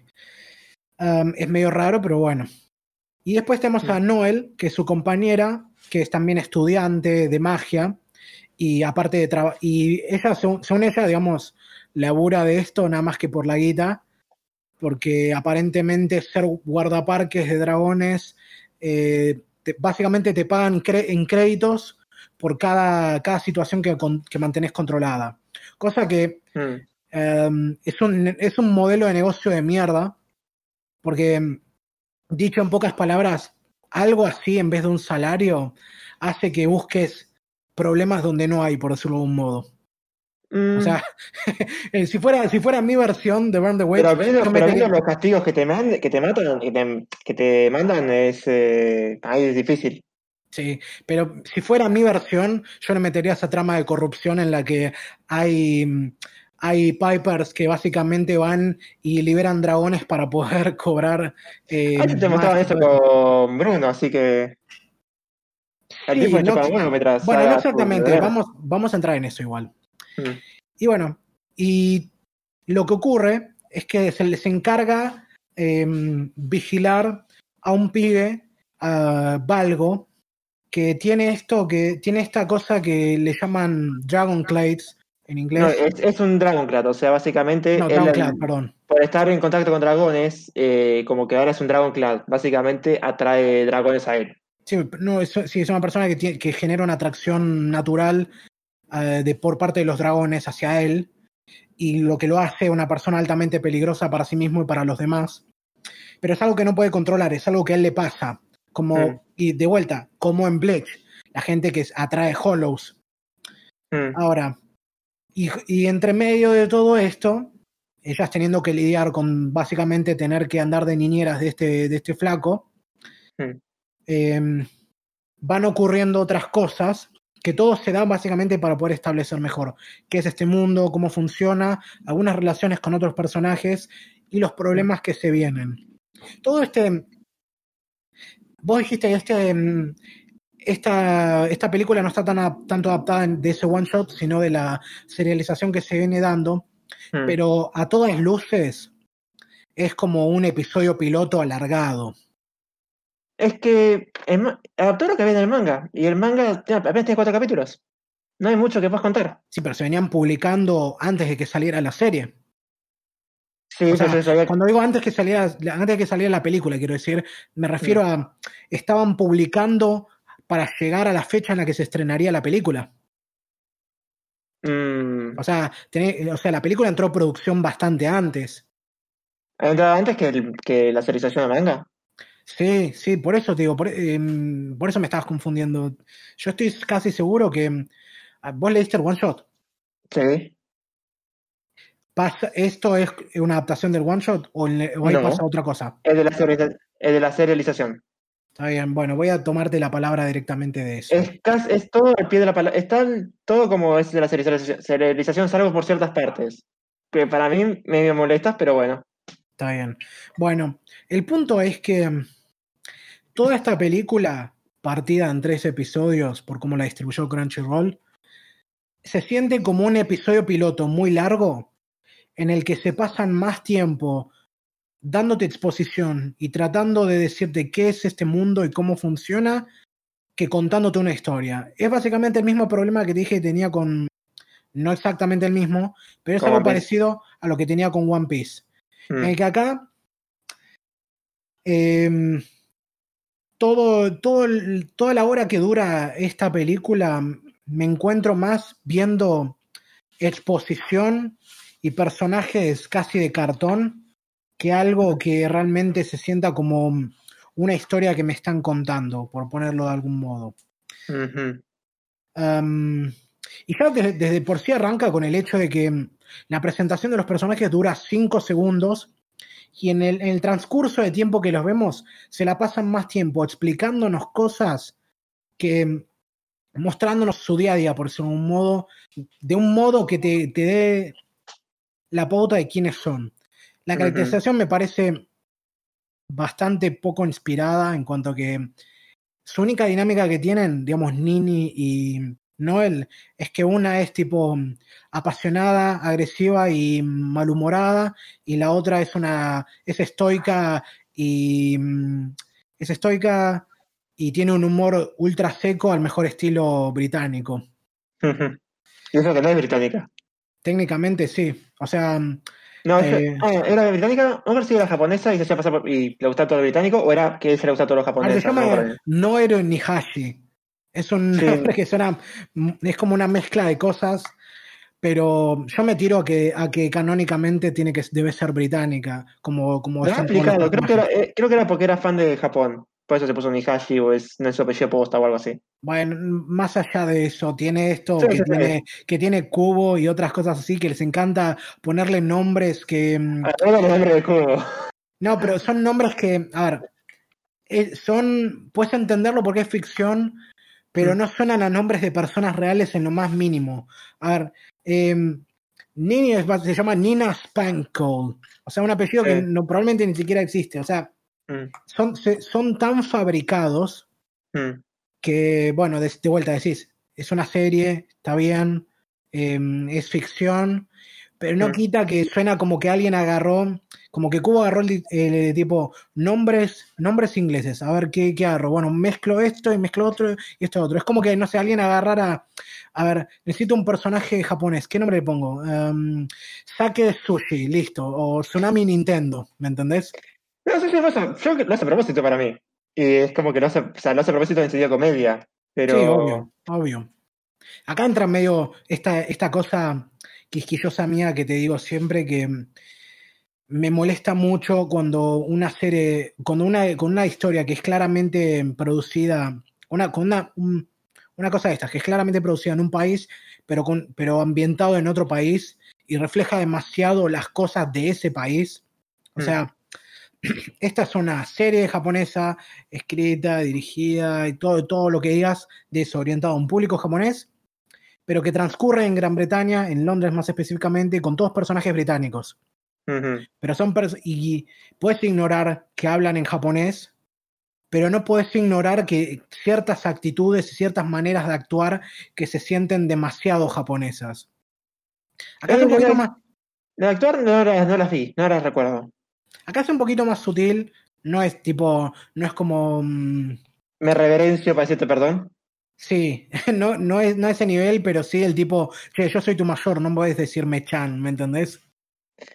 Tu superior, No, no, no.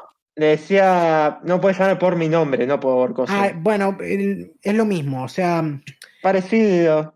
no voy a aclamar que, que somos eh, culturalmente iguales que allá, pero yo me imagino que, que no debe haber ese mismo grado de rigidez eh, Mm. jerárquica entre compañeros de trabajo, a menos que sea tipo el otro un jefe y vos seas su empleado, ¿me entendés?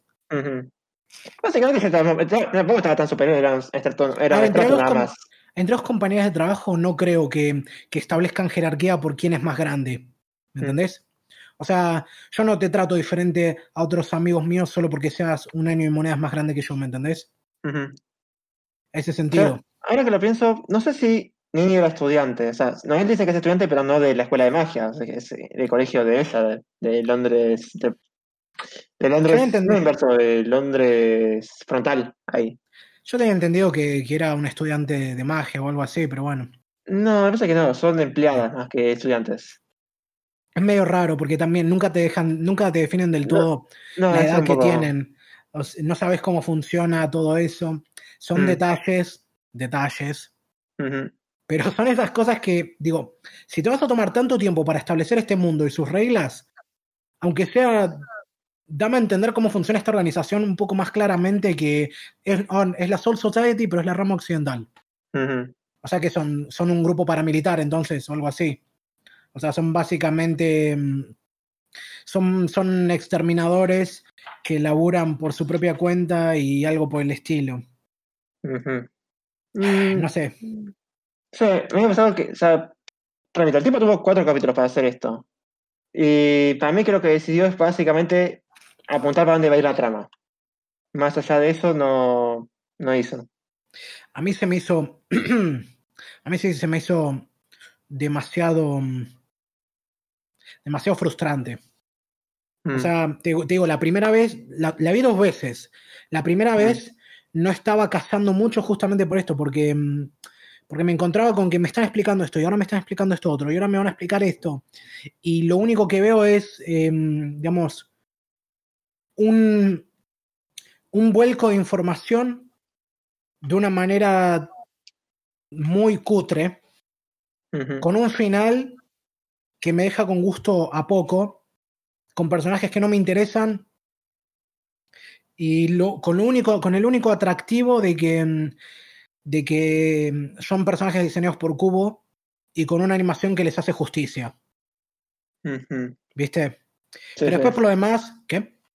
No, no, no, estoy escuchando. Está bien. Por lo demás, a ver. Eh, perdón, estoy, estoy chequeando acá mis notas. No sería una historia de Cubo sin el English, obviamente. No solo en los nombres, sino que los tres capítulos que forman la película tienen todos nombres en inglés gramaticalmente mal construidos. Tipo, el tercero me acuerdo específicamente, se llama If a Lion Could Speak, We Couldn't Understand. Cuando en realidad Sí. debe decir We Wouldn't. We Wouldn't. O sea, el puso un no podríamos literalmente cuando las dos palabras significan lo mismo, pero están mal usadas, ¿me entendés? ¿Eso cuando lo. ¿Cuándo lo decía? El último capítulo, cuando están ahí sí, en. ¿Con los libros? ¿Con las Martian? Sí, obviamente ahí ya entramos en spoilers. Sí, con el último capítulo, cuando están en el edificio del tabloide ese, que, que está la amiga, la, la ex compañera de, de Nini, Macy ahí con su dragón. No te miento, pensé que era trapito la mina en su momento. O Eh, sea, no trapito, pero cuando, cuando, cuando leí el manga yo pensé que era un hombre. Posta. Cosa con pinta de mujer, no me sorprendería. Pues voy a repetir, pensé que era una banda de, rock glam o algo así, o medio idol. O sea, pensaste que era un hombre afeminado. ¿Sí? A pesar Por, de que- por el glam, más que nada. A, pesar de que. mm, Se llama Macy. Sí, sí, todo eso. Messi, tipo, no- no tengo entendido que no es un hombre muy unisex, que digamos. No sé mucho de nombres ingleses, tampoco sé, pero es lo que me da. El tipo, el- la tipa era alta y te tenía, tenía una- eh, un flechazo por Nini. Eh, bueno, bueno, bueno, bueno. Am, Bueno, sí, igual igual es, es un personaje que no me gustó mucho. O sea, siempre estuve como andrógina, no te digo que, que era una otra, yo tenía como andrógina. Bueno, no sé, la manera en la que está caracterizado, caracterizada en la serie, en la adaptación por lo menos, Mm. por lo menos a mí no me dio, no me hizo dudar en ningún momento que era una mujer. Pero, Mm. pero es este personaje que me parece de lo más pelotudo porque es ultra reaccionario, reaccionario en el sentido de que, mm, como dije la otra vez, viste, que reacciona a lo que le sucede y que tiene, tiene esta cosa que es como. Es como entre lenta y aniñada. O sea, ac- actúa de maneras que no puedes entender. Ahora, este personaje se supone que es un adulto. Es como, ¿cómo- ¿por qué está haciendo lo que hace? ¿Viste? No Tipo, se sabe que es un adulto. Se supone que es un adolescente técnicamente. Que era alta, ¿no? Cuando te dicen soy alta y tengo esta pinta de cool, por eso me llamaron y todo lo demás. Bueno, pero a ver, todo lo que todo te tira a que, a que tiene pinta de ser una adulta porque por, por, por cómo es. Mm. Pero después ves lo que hace, ves, la ves las cosas que dice, como por ejemplo el hecho de que fue con su dragón a atacar a los cuarteles de, este, de esta revista porque escribieron un artículo en la que su compañera hablaba mal de ella. Y lo dice sin ninguna pretensión, lo dice de una manera tan completamente honesta que te decís, pará, ¿es en serio? ¿Viste? Mm. Y, y digo, a ver, lenta tal vez no es la mejor palabra para decirlo, pero sí rara, porque por eso, porque es como que no entendés, es como que parece que ella no entiende nada de lo que hace, es como que actúa de manera Creo que completamente... Creo que lo decía la le- Nini, que sos, para ser, sos medio boluda y que siempre tuve que estar detrás de vos. No, pero, pero, pero boluda en un sentido, en un sentido tipo casi mm, tonta, ¿viste? Pero tonta de cómo haces para vivir, tipo, no entendés lo que pasa a, tu alrededor, no, ese Mm. tipo de cosas.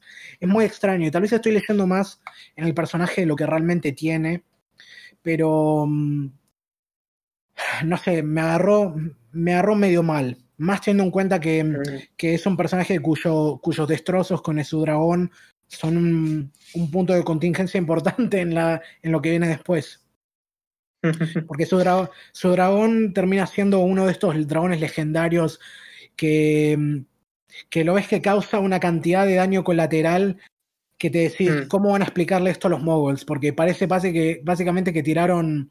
tiraron Pero igual no era de. Según tengo entendido, era, era la. Era, la, era todo. todo ah, lo que hizo mierda fue todo eh, Londres reverso, no fue Londres frontal.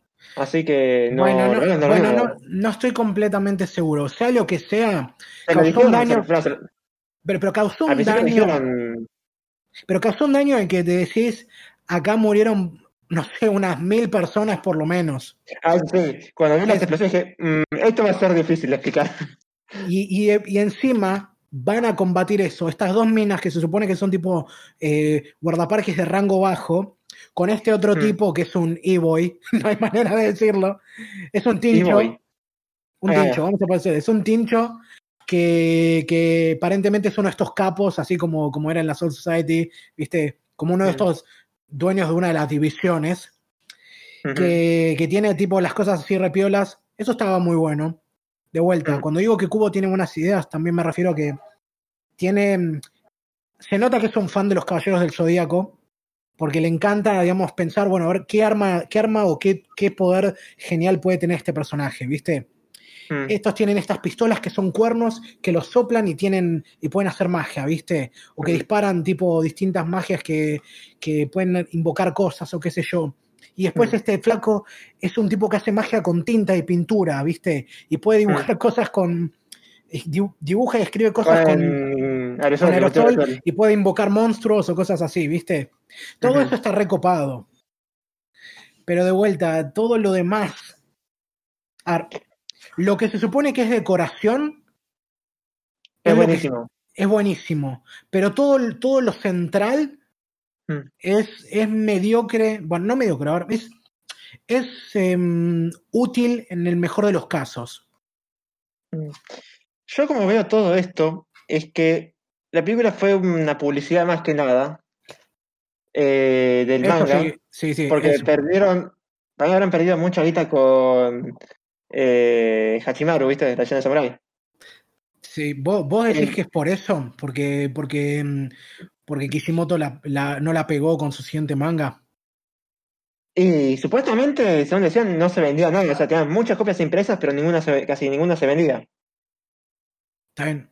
Entonces, como, como que siempre entonces- reprimían ¿viste? cosas así, no se vendía. Y creo Ah, que, entonces- perdón, Perdón, pero no sé perdón. si había, había un chiste por ahí en internet que decían de los japoneses que eh, si vos te llevas un libro de Kimetsu no Yaiba, te llevas de regalo uno de Hachimaru. Entonces, a ver, pongámonos en contexto. De, de los de estos dos grandes, de los de los grandes tres, que Mm. fueron, digamos, Kishimoto por, eh, con Naruto y Kubo Mm. con Bleach, sus dos series terminan.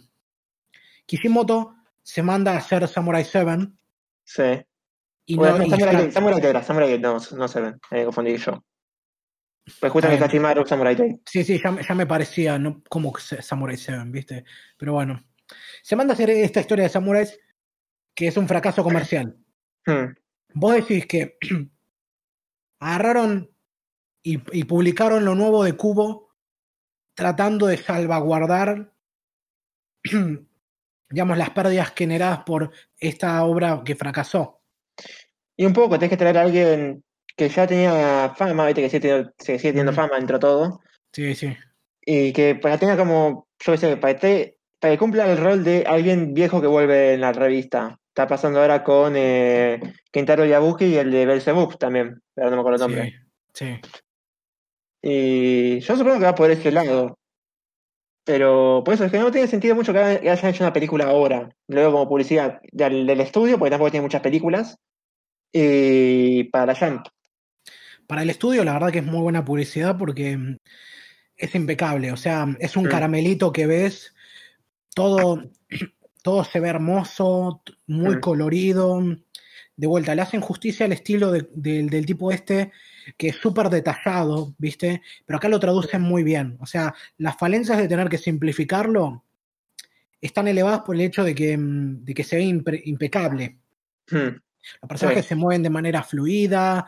no, hay, no hay ningún momento que, que se vea choto, por decirlo de algún modo, ¿me entendés? Sí. Pero le faltó. mm, ¿Cómo decirlo? No le faltó corazón, pero le faltó cabeza. Yo, mismo, para mí el tipo eh, le dieron chete o el tipo dijo, voy a hacer, eh, voy a hacer este manga así, voy a hacer cortito, va a ser cortito. ¿Viste? No sé, lo habrá copado esa idea. No, verá, mejor hecho. El tipo ese one shot, a la Jam le gustó, dijeron, ¿lo querés serializar? Sí, pero va a ser con mis términos. Lo serializa así. Y bueno, el tema es que lo adaptaron de un lugar que está, no tiene nada, no hay mucho que adaptar. Para mí ese fue el peor quilombo. Tenía que darle un poco más de tiempo para mí. Sí, no sé, yo. Mi conclusión es: si, si, si no sé, si te gustan, si te gusta mucho Cubo, te gusta Bleach y querés como poder darte el gusto de, aunque sea ver algo de ese estilo Mm. mm, en- de nuevo, tal vez, digamos, tal vez puedas dejar pasar el hecho de que, mm, de que, la, de que no está muy bien construida la historia y lo puedas disfrutar como viene, porque claramente hay mucha gente que le gustó, Mm. Hay mucha gente que le encantó esto y me sorprende. Ah, Yo, yo he visto cosas contrarias, como decían, no, esto no me gustó, eh, ¿dónde está el manga? Porque quiero ver cómo sigue. Es como, flaco, no estás enterado de nada, ¿no? Sí, yo, yo, yo voy a, ¿sabes qué? Tendría que haber hecho mi tarea y tendría que, aunque sea, haber leído el one shot antes de hacer esto. ¿El one shot o la serialización? Aunque sea el one shot, ¿viste? Y después, supongo que ahora me digo, si hay una mejor historia en el manga, Mm. Voy a ver cuando tenga tiempo mandarme a leer un poco de eso. Tal vez Yo te digo, pará, eh, el- la adaptación está, es muy fiel eh, a la serialización. El one shot para mí que explicaría un poco más. Porque para mí sigo, sigo, sinti- sigo sintiendo lo mismo. El one shot es la precuela a la serialización. Porque se conecta muy bien, no hay nada que me lo contradiga, parecería ser. Está bien. Ah, dos cosas que me olvidé antes de, de realmente concluir. Mm. Eh, uno, ah, ¿soy yo o no sé? No, encontré los diseños de los personajes principales medio poco inspirados. El de Nini me gustó. El de Noel es como copia y pega de varios diseños de Gozo.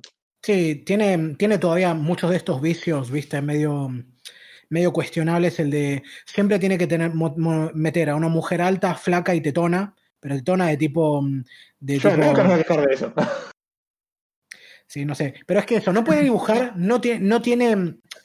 Para un tipo que tiene tanto dominio para dibujar y representar la anatomía humana, Mm. cuando se trata, digamos, de, de- de los senos, es como que solo Mm. puede dibujarlos en dos tamaños. Tipo, o melones o duraznos, ¿me entendés? Mm, no O sea, sé. o- o Tenés es ejemplos una- tipo. Tenés, tenés como- ejemplos o de es una- tenés a. Bueno, pero boludo, es lo que digo. ¿Tenés una Rukia o, eh, o Orihime? No hay entre medio. Yorvichi no.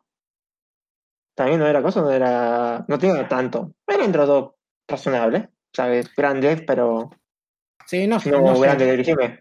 No sé, No a sé, ver, para no mí- quiero, no quiero pasar, Sí. no quiero pasar tipo por un puritano de mierda que no me. Porque a mí me gustan tanto las tetas como cualquier otro, pero necesitamos variedad, ¿me entendés? No, pero mí justamente hizo eso. O sea, hizo dos personajes. Uno para complacer al, al idol, al fan de idols y demás, y otro para complacer al fan de las Onesans. Sí, con razón, con razón justamente me pega mucho más eh, Noel que la otra. Mm, yo siempre prefiero a las Onesans, sí. Sí, sí. No, pero, pero porque aparte me, me gusta todo el, todo el diseño del personaje es mucho mejor en ese sentido para mí. Mm. El diseño de Nini me recuerda demasiado a la Sundere genérica con colitas, ¿viste? No, pero la, eh, la actitud que tenía Nini me gustó. O sea, me gustó porque no es lo, no es como lo básico. ¿no? personaje tiene características un poco más interesantes que Noel. Noel es como.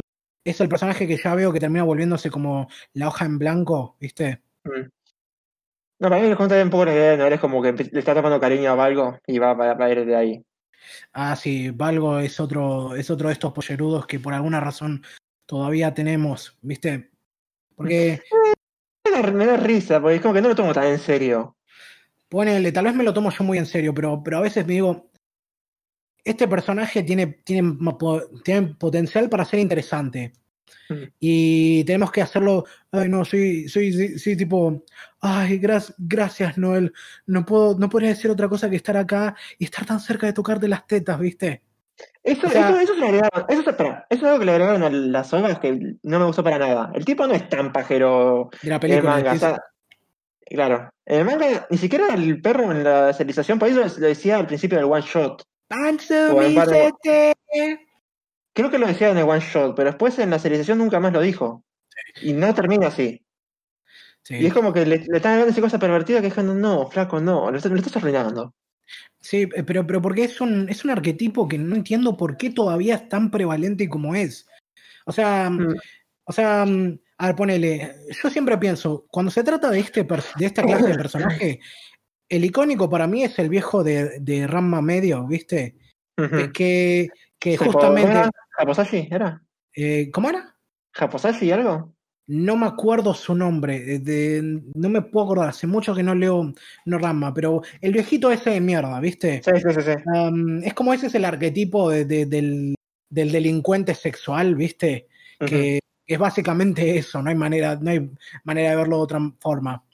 Um, y ahí funciona porque ese es el personaje y todo lo demás se construye en base a eso y Mm. lo entendés. Pero ahora, tipo, tenés estos personajes, tipo, no sé, como, como Mineta, ponerle que decís, ¿por qué? ¿Me entendés? Porque aparte. Yo me risa de lo, de, lo, de lo, desagradable que es, pero más allá de eso. pero, pero, es que es desagradable a un nivel que. que que no está No, no, pero, eh, algunos de esos chistes de vez en cuando está bien, pero, pero es desagradable a un mm. nivel que decís, y ya vimos esto un montón de veces, ¿por qué tenemos que tenerlo de vuelta? Y más, mira, Ramma es de hace como 30 años. Puedes entender que sea el tipo que obviamente va buscando a dónde meterse en, las, en, en los vestuarios y qué sé yo. Mm. Pero, a ver, ponele, en My Hero Academia, se supone que esto está ambientado en un mundo que se supone que es el, igual al mundo moderno. O sea, eh, es como flaco. Mineta, ¿no, no, no tenés internet vos? ¿Viste? O sea, o realmente es que tu perversión es tan grande que la única manera que tienes de satisfacerte es acosando a tus compañeras. ¿Viste? Em, esa, esa, ese punto. Y de vuelta, tal vez lo estoy pensando demasiado, pero mm, no puedo, no, digamos, no puedo ver algo y apagar mi cerebro, ¿me entendés? No sé. Yo, en sí, a mí me da risa el personaje pervertido, eh, pero que entre todo un poco se vaya, se vaya un poco a la mierda, porque justamente si vas, pisa a fondo. y, Claro, pues, eh, ¿qué iba a decir? Si no, si haces eso en el centro de la carretera o algo así, ¿qué Pero no sé, sé más, aprovechar un poco mejor, no sé. Mm, no sé, eso no me gusta como que salió. Sí. No sé, es como que me gusta que, que sea cómico todo eso, pero, o sea, pues, si te vas a mierda, puedes andarte un poquito bien a la mierda. Y así me, cago, me cago de risa de lo ridículo que es, o de lo, de lo hijo de puta que puede llegar a ser el flaco para hacer tipo de deseo. Sí. Pero, no sé, por eso no me lo hagas así dentro de todo chiquitito, pero si el tipo, si hacían eso con algo, la verdad me iba a gastar demasiado. O sea, hacerlo para alguien que se lo merezca. Bueno, hablando de apagar el cerebro, justo mm. ahora tenemos en la sesión de hoy una, una, serie para hablar que para mí es la definición de serie para disfrutar con el cerebro apagado. Pero antes de dar opiniones más detalladas, ¿podrías presentárnosla, por favor? Bueno, hoy vas a hablar de Helsing, la versión Helsing Ultimate, porque hay otra adaptación de televisión que mejor no hablar de eso. ¿Cuál, ¿cuál adaptación de televisión? Guiño, guiño. Mm, buen punto. Y bueno, eh, es una adaptación justamente que se hizo en formato de ovas, de 10 ovas para ser exactos, que cada, y cada una, no cada una, pero una, una sección que estuvo hecha por tal estudio, otra por otro estudio y, otra así. O sea, tenemos las primeros cuatro, son 10 ovas, que los primeros cuatro capítulos fueron eh, hechos por el estudio Satellite, por el director Tomokazu Tokoro. Eh, el segundo estudio que se encargó de las, cinco, de las obras 5 a 7, que es Madhouse, que se encargó Hiroyuki Tanaka y Grafnica, que hizo los capítulos de 8 a 10, dirigidos por Yasuhiro Matsumura. Bueno, Helsing trata justamente de las desventuras de la organización de caballeros protestantes Helsing, que se encarga de matar vampiros y, otras criaturas nocturnas. Y bueno, lo que pasa en todas estas obras es básicamente es que hay un hay un complot de una organización oculta nazi que intenta volver a atacar Londres. Y básicamente trata de eso la serie. No hay tan. no es tan compleja. Y que, bueno, ok, sí. En esencia es eso. Pero contanos un poco los personajes, obviamente, cómo, cómo entra mm. esto. Ah, antes que nada, no, para. Antes que nada, contame un poco cómo llegaste a esta serie, que, cómo, ¿Y qué es lo que te impulsó más que nada a verla, más allá de que habíamos quedado? Estamos en octubre, mes de terror. Mm. Y más que nada, porque yo me acuerdo que la pasó en Locomotion. Me acuerdo que le pasaba en el anime por ahí. Sí, sí. Y es como que me quedo, y además vi que tenía como mucho su un culto, ¿viste? Hay un culto detrás de la serie y eh, estaría bueno verla, pero no sé, después salió Ultimate y es como que, ah, podría empezar a verla, pero paja. Después eh, también salió la versión Bridge, la versión presumida y paródica de la serie, que aún tengo que ver, pero ya puedo ver al final. No, sí, para mí también es una de esas series que tengo, no sé ya hace cuántos años en la lista de espera. Mm. Y Que más, y no, también había visto Rifters y entre todo me gustó. Así que dije, vamos a ver de Helsing. Y bueno, de, ahora sí, a los personajes, tenés, entre todo creo que tenés cuatro personajes principales, o cinco, cinco. Tenés a Alucard, que si alguien leyó o sabe algo de Drácula, sabe quién carajo es, Sí. no hay mucho secreto. Tenés su, su dueña, que es, eh, ¿cómo es el nombre? El nombre Eh, completo es eh, Sir Lady- no, no. Integra. Integra Fairbrooks, o sea, el nombre sea Lady Integra Fairbrooks Winged Helsing. Vas a decir el nombre entero siempre, por favor. Sí, Si la vez lo dice, nosotros vamos a hacer lo mismo. sí, sí. Eh, que es la jefa de la versión Helsing y la, y la maestra de Alucard, o sea, maestra de tema de contrato. Y Virgen de Carrera. Mm. Y Será Victoria, que es eh, un vampiro de entrenamiento que Alucard aga- agarra al principio de la serie. Y que se supone que antiguamente era una policía común y corriente inglesa que se llamaba Ceras Victoria. Sí, Será Victoria. Siempre decir. No, no, no. Sí, no. De, de hecho, cuando la presentan, p- por un segundo pensé que era que estaban metiendo una, una, una frase en español, ¿viste? Sí, sí. Eh, diciendo, no, será su, es su pago. no, supengo. Ah. Supongo, sí. Que era, no, será su victoria. Sí, pensé, que era, pensé que era como un lema que le estaba impri- i- imprimiendo, pero no, ese es el nombre del, del personaje. Que es también nuestra, digamos, es como nuestra, nuestra chica sexualizada, y, o sea, nuestra waifu de, de, de por medio. Pero no la sentí tan, tan sexualizada igual, ¿eh? Eh, Puedo hablar más de eso, pero ¿Cómo que- cómo que no? O sea, más allá de las tetas gigantes y que manosean, o sea, en todo Y de, la minifal- y de la minifalda, de todos los planos en los que vemos su culo, y la cantidad de veces que es acosada sexualmente. O sea, yo te Mm. juro, estuve muy cerca de hacer un juego de tomar un shot por cada vez que, ve- que, que, que ves un plano sexualizado de ella, o que ves que, la- que que- están- o alguien la está manoseando, o alguien está tratando de, de robarle un beso. no a lo que voy es que no, eras- no, no sexualizan bien al sentido echi, para eso me quería referir. O sea, planos sí, pero no ves las tetas en pelotas. Mm, Sabemos ves- parte, pero nada más. No, ca- casi- no, la ves en, no la ves en bolas, pero, pero ves las cosas que le hacen. Y es como, Mm. mm, eh, te dan más razones para odiar a los villanos, por decirlo de algún modo. Pero en esta, en esta historia nadie es realmente bueno, por decirlo de algún modo. Después tenemos al. Bueno, ya un poco más con secundarios, que tenés a Walter Dornes, que es. eh, Walter C. Dornes, que es el mayordomo de Intera. Y a Alexander Anderson, que la verdad me encantó también el personaje. No sé cómo lo El más. paladín, el paladín de paladines. Sí. El personaje loco. Mm. Sí, sí. Ahora, algo que tenemos que establecer desde ya es que Mm. no es casualidad que yo haya dicho, hay que ver esto con el cerebro apagado, porque esta es tipo, si hablamos de series tipo clase B, eh, que es, digamos, pura, pura explotación y boludeo gratuito, esta serie es perfecto. Y encima, agregarle a eso una estética bien cuidada, impecable, con mucho, mm, con mucho trasfondo así edgy as fuck. Y en ese sentido, esta serie, por esas cosas, o sea, si la tomás por lo que es, es como una obra maestra del, del camp. Porque es, este, es todo eso a, a elevado, o sea, eh, a elevado a la décima, o debería ser más bien eh, con un poder de más de 9000. Mm, sí, Porque no hay, no- o sea, no es nada, no, no, no sé ninguna apología al hecho de que te muestra violencia gratuita por hacerlo, a que, mm, a que sus personajes son eh, depravados y crueles por el hecho de serlo, em, que todo el mundo está completamente loco, que, mm, que todo lo que ocurre es extremo y que ahora hasta- no me parece tan loca. Es la más sensata de todas. Ah, bueno, pero tiene, tiene, tiene esos, esos gestos y toda Mm. esa actitud, digamos, de ser más grande que la vida misma.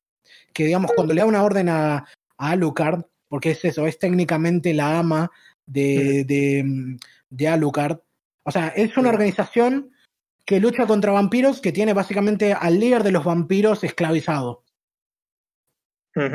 Um, Y bueno, a ver, y bueno, y todas, todas las órdenes que le da dicen, eh, levantaos, Alucard, eh, señor de las tinieblas, yo, Sir eh, íntegra, Fairbrook, Wingates, Helsing, te comando a que, digamos, despojes al mundo de esta, de esta peste y nos lleves a un nuevo amanecer. Sachiando dice Toroi. Sachiando dice Toroi. Sí. O sea, esta es otra serie, como la anterior, que transcurre en... Yo creo que el autor lo, lo, pone así, pero la mía no es así. O sea, lo hace así de forma más épica posible, pero no, no lo veo así como que es su, su, invención. O sea, el tipo este, mira, yo lo escribí en mi reseña de Letterboxd, pero yo me imagino que el tipo este, el autor de, de Helsing, Girano, Kota Girano, fue tipo... Mm. ahí a presentar su proyecto a la, a la editorial y dijo, este es, este es mi OC, Alucard, y mira, y tiene, tiene estas armas que son muy grandes y es súper turbio y está es todo repiola, así, bien edgy, y no lo puedes mm. matar. Es así, es tan bueno y es tan fuerte que no lo puedes matar. ¿Viste? Mm. Vendido.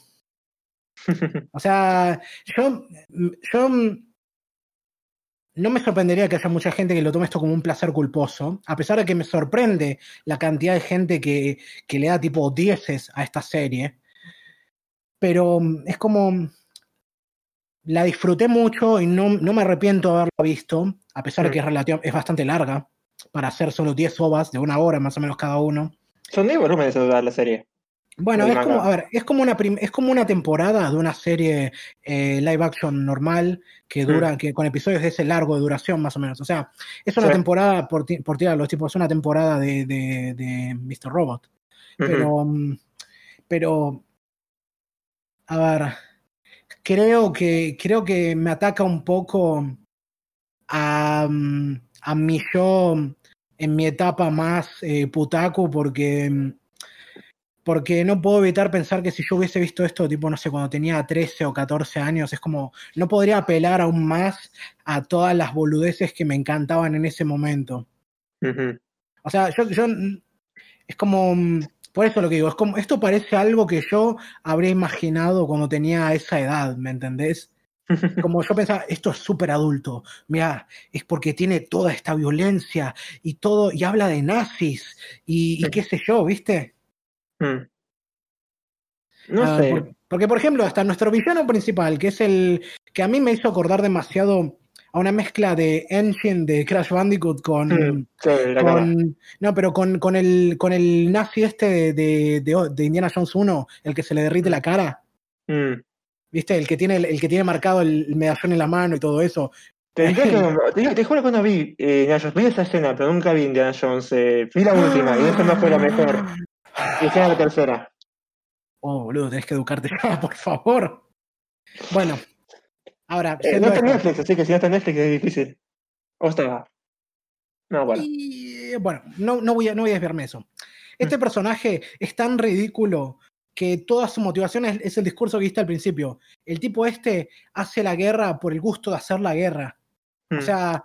Eh, es el guasón, básicamente es el guasón. No, no, no, pero, pero, pero no, no tiene la inteligencia, ni la perspicacia, ni la. Mm, ni, los, ni las matices filosóficas interesantes de, un guasón bien escrito. O sea, porque ni siquiera tampoco tiene la gracia de personalidad del guasón. Pero el tipo no quería destruir, se quería destruir lo más posible. Lo A ver, su plan era, vamos a quemarlo todo, que vengan, que nos maten y se terminó. Porque, el tipo quería hacer eso de la vez matar a. O sea, el tipo quería morir, por eso hizo la guerra, morir de la mejor forma posible, y de paso matar a, a, Lucar. Porque una cosa importante también es que mm, el lore de, los vampiros acá es un tanto distinto y vamos a entrar en cómo afecta también a este villano. Pero, mm, a ver, cuando hablo también de la cosa edgy as fuck y tipo fanfiction de ateo de 14 años, lo hablo también desde el lugar de cómo está hecho el personaje de Alucard, porque no solo es el líder de los vampiros por ser, es, es literalmente Drácula, Mm. Eh, y el mismo que ha reencarnado una y otra vez desde hace 500 años, sino que mm, el tipo es indestructible. O sea, cada vez que pelea, la tensión se disipa porque no hay, no hay nada que hacer. O sea, mm, el tipo es tan jodidamente poderoso que cuando la trama lo merita se saca otro poder del orto. No, igual O sea- al final lo, lo, lo nerfean bastante. Igual. Igual Pero, no- no- pero, sí, lo, lo del último capítulo me molestó, me molestó, pero. Sí. A ver, voy a ponerlo de esta manera. Es tan jodidamente OP que cuando ocurre ese evento importante cerca del final, yo estaba festejando. O sea, Block, por fin, por fin mataron a, a Alucard. Mm. Obvia- Bueno, lo dije y sí, obviamente. em, no me, me olvido de aclararlo siempre, pero siempre estamos en spoilers cuando hablamos de nuestras series. Así que. em, chau. Así ya está, eso es lo que hay. Ah. No, yo ya sabía que era inmortal. O sea, me acuerdo que había visto el, el video de Death Battle que lo anunciaban y no sé dónde saqué. Antes yo no pensaba que era Drácula, antes porque decían en el video que era como la reencarnación de Satanás y o me acuerdo de eso, es como que esperaba un poco esa, esa onda también, pero por suerte no. Se No olvidó lo que sorprendería. era Drácula. No sorprendería que fuese la reencarnación de Satanás, porque. Pero me molestaría mucho si hacen eso, porque estás tomando un vampiro, pero me estás diciendo que no, no es Drácula al final, es, es Satanás reencarnado en la Tierra. Y Es nada. una, es una tomada de pelo constante, porque no, no, no, no, no alcanza con que le puedes hacer todas las cosas para matar a un vampiro normal y no le afectan. Tipo, no sé, clavarle la estaca, usar las cruces, tirar el agua bendita, aunque no lo hacen acá directamente, o, Mm. o atacarle al corazón, o exponerse al sol. O sea, Ah, el el tipo- es que no entendí aún. Es no, lo que menos me cerró. justamente, él no le afectaba el sol. Eso A le afectaba el sol. No, sí, ¿cómo que no? Con- ¿A quién pe- afectó el sol? Bueno, es, es en la pelea final, cuando están ahí en Londres y todo, los nazis se ponen máscaras y todo para poder no exponerse al sol. Pensé que era para luces eh, ultravioletas de coso, de los paladines, de los cruzados. Es que sí, los cruzados usan eso también para Mm. atacarlos. Ah, pero, Sí. pero de vuelta, pero, pero de vuelta, es lo que te digo, cada vez que la trama lo amerita se saca un nuevo, po- un nuevo poder. Hmm. Mm, Ahora, No todo gira, como dijimos, todo gira en torno a que esta organización, por un lado, tiene esta rivalidad con, con eh, eh, ¿cómo se eh, llama? el Vaticano. con, con el Vaticano, que tiene su propia organización de cazavampiros, que mm, son los Iscariote. paladines, que es Iscariote, casualmente Ca- Iscariote, justo hablando de Judas, ¿viste? Mm. Um, y cuyos cazadores son los paladines, que son, digamos, estos locos religiosos como ellos, pero son los cruzados en algún punto, porque y todos comandados por Anderson, que es un humano, es un cura, que es un humano modificado, Modificado. para pelear contra, contra vampiros, porque el tipo también es indestructible, tipo, lo cagan a tiros, lo, lo queman, lo, lo descuartizan y siempre Se revive. regenera rápido, sí. Sí, No, se regenera mucho. rápido. Mm. Pero todo esto es básicamente Hel- eh, la, es Helsing Fairbrook Win- Wingates, em, Sir Helsing, no, Sir Integra Fairbrook, eh, bueno, Sir, um, Sir Integra Fairbrook Wingates Helsing con su mascota Alucard. La mascota de su mascota, Seraph Victoria, y el gobierno británico, incluyendo el comando de la reina, Mm. contra el resto del mundo, básicamente, porque el Vaticano tiene sus propios planes y ellos quieren li- liquidar a todo lo que, re- lo que A todos los recuerde, protestantes. a- no solo a todos los protestantes, a todo lo que recuerde o manche el nombre de Dios, como Mm. es la existencia de los vampiros, porque ellos quieren liquidar a Lucar a como dé lugar. Y Igual entre, me- entre medio que nada de los protestantes fue, fue Enrico Maxwell, no, no fue el Vaticano. O sea, el Vaticano es como, sí, vamos a que haya matar a vampiros. De paso, pero, de paso dijo, bueno, de paso aprovecho para matar a todos los demás. Sí, sí. Bueno. así de loco poder. Qué bueno que mencionas a Enrico, porque acá, A digo, ¿eh? a Aizen. ¿Qué, qué hay con Aizen? Eh, ¿No es la voz de Aizen, Enrico? ¿Es la voz de Aizen? Me parece que sí. Yo leí el manga, no, leí, no vi la serie, te lo digo. Ah, Sí. ¿Qué pasó? Pero no me sorprende. No, la, la serie, mira, yo leí, empecé arrancando el manga de Bleach. Y cuando vi la serie y veía lo lenta que era y lo choto que se veía, me dije, no, ya está, sigo con el manga. Ahora, volviendo. El actor que hace de, mm, de, de Enrico Maxwell acá, que es el, el arzobispo que comanda este ataque contra los protestantes, mm, um, su voz, el actor interpreta también a. ¿Cómo se llamaba? A Vanilla Ice en ahí. ¿Podemos Pero aparte, Enrico, Pero aparte Enrico es el nombre de Enrico Pucci, el villano de Jojo en parte 6. Podemos decir que todo esto es una referencia a Jojo, hay muchos actores de voz que son de Jojo. Están el actor que hace de Dio haciendo de un vampiro rubio acá, y el, su compañero es el tipo que hace Dokuyasu. No, no era, no era Dio, para mí era, no era. Era el actor que hacía, era el actor que hacía de Dio, sí, te lo juro. Ah, mal, leí mal. Me pensé que era el que hacía de Joseph. Y hace un personaje cuyo apellido es Valentine. Villano parte 7. no, sí, fíjate. Cuando escuché eso dije, oh, Dios mío. Esto es una referencia. Wait, it's all social reference? Always has been. Vos decías siempre meter una social referencia, ahí tenés. Sí. Son, somos, ¿cómo, cómo se dice? ¿Cómo es que decía? Somos inevitables. No olvidé. Y yo soy yo, yo. No, yo que el tema de Alucard, bueno, ya sabía que era inmortal, o que era muy difícil de matarlo, sé que mucho en serio no me lo tomé, pero en cierta forma me gustó el personaje, o sea, más allá de lo de lo exagerado que era, me gustó cuando estaba con Anderson, esas partes me gustaron mucho. Cuando empieza a... Cuando fue el, todo el tema de que libera a fuego el poder, que libera a todos los muertos, esa parte me encantó visualmente. O sea, todo lo que era guerra y esa parte me encantó. ¿Y qué más? No, y, y ahí es cuando se pone bien de, por favor, no hagas esto, no seas un monstruo como yo, yo hice una esta cagada, ¿viste? Y no, me, gustó, o sea, es como que le dio un poco más de profundidad de lo que esperaba. Sí, pero lo de siempre, un intento de como de filosofar, tratando de hablar de la naturaleza humana, como quién es el verdadero monstruo, quién no, porque mm, y todo termina quedando muy plano, no sé cómo ponerlo, es como todo lo demás es tan, es tan quiche y tan, tan campi de vuelta mm. que no puedes creerte nada de eso. Es como todo, todo, el, todo el intento de hacer más profunda la historia se termina quedando como, mm, como relleno, por decirlo de un modo, para tratar de justificar algo que no es. Un ejemplo muy claro de eso, mira, es em, un aliado de, la, de, los protestantes, estos son este escuadrón, eh, esta guerrilla que, que, digamos, los contratan para matar, por decirlo de un mm. modo que los maneja este tipo Bernadotte. Sí. Que mm, me hicieron acordar mucho a, tipo, ¿cómo se llama? Foxhound. O los, los de, lo de Metal, Gear. Sí. Porque hasta el chabón tiene un parche y todo. Pero mm, tratan de darle profundidad a eso cuando van ahí y por un lado los acompañan a Río, a Río de Janeiro, para liquidar al, al tipo de las cartas que, que, era, que era otro plan, que era para tratar de encontrar a los nazis ahí. Mm.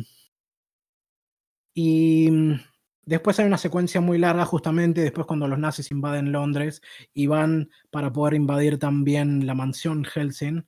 Mm. Ellos se atrincheran ahí, la defienden. Y obviamente es una cosa tipo 300, mueren todos, salvo, salvo Ceras. Y dos más. Y dos más y ahí es como tipo libera el poder, el poder vampiresco ahí porque Bernadotte muere de manera heroica defendiendo el lugar y tratan de hacer que te sientas mal por eso. Y Yo me sentí más mal por Ceras que por él.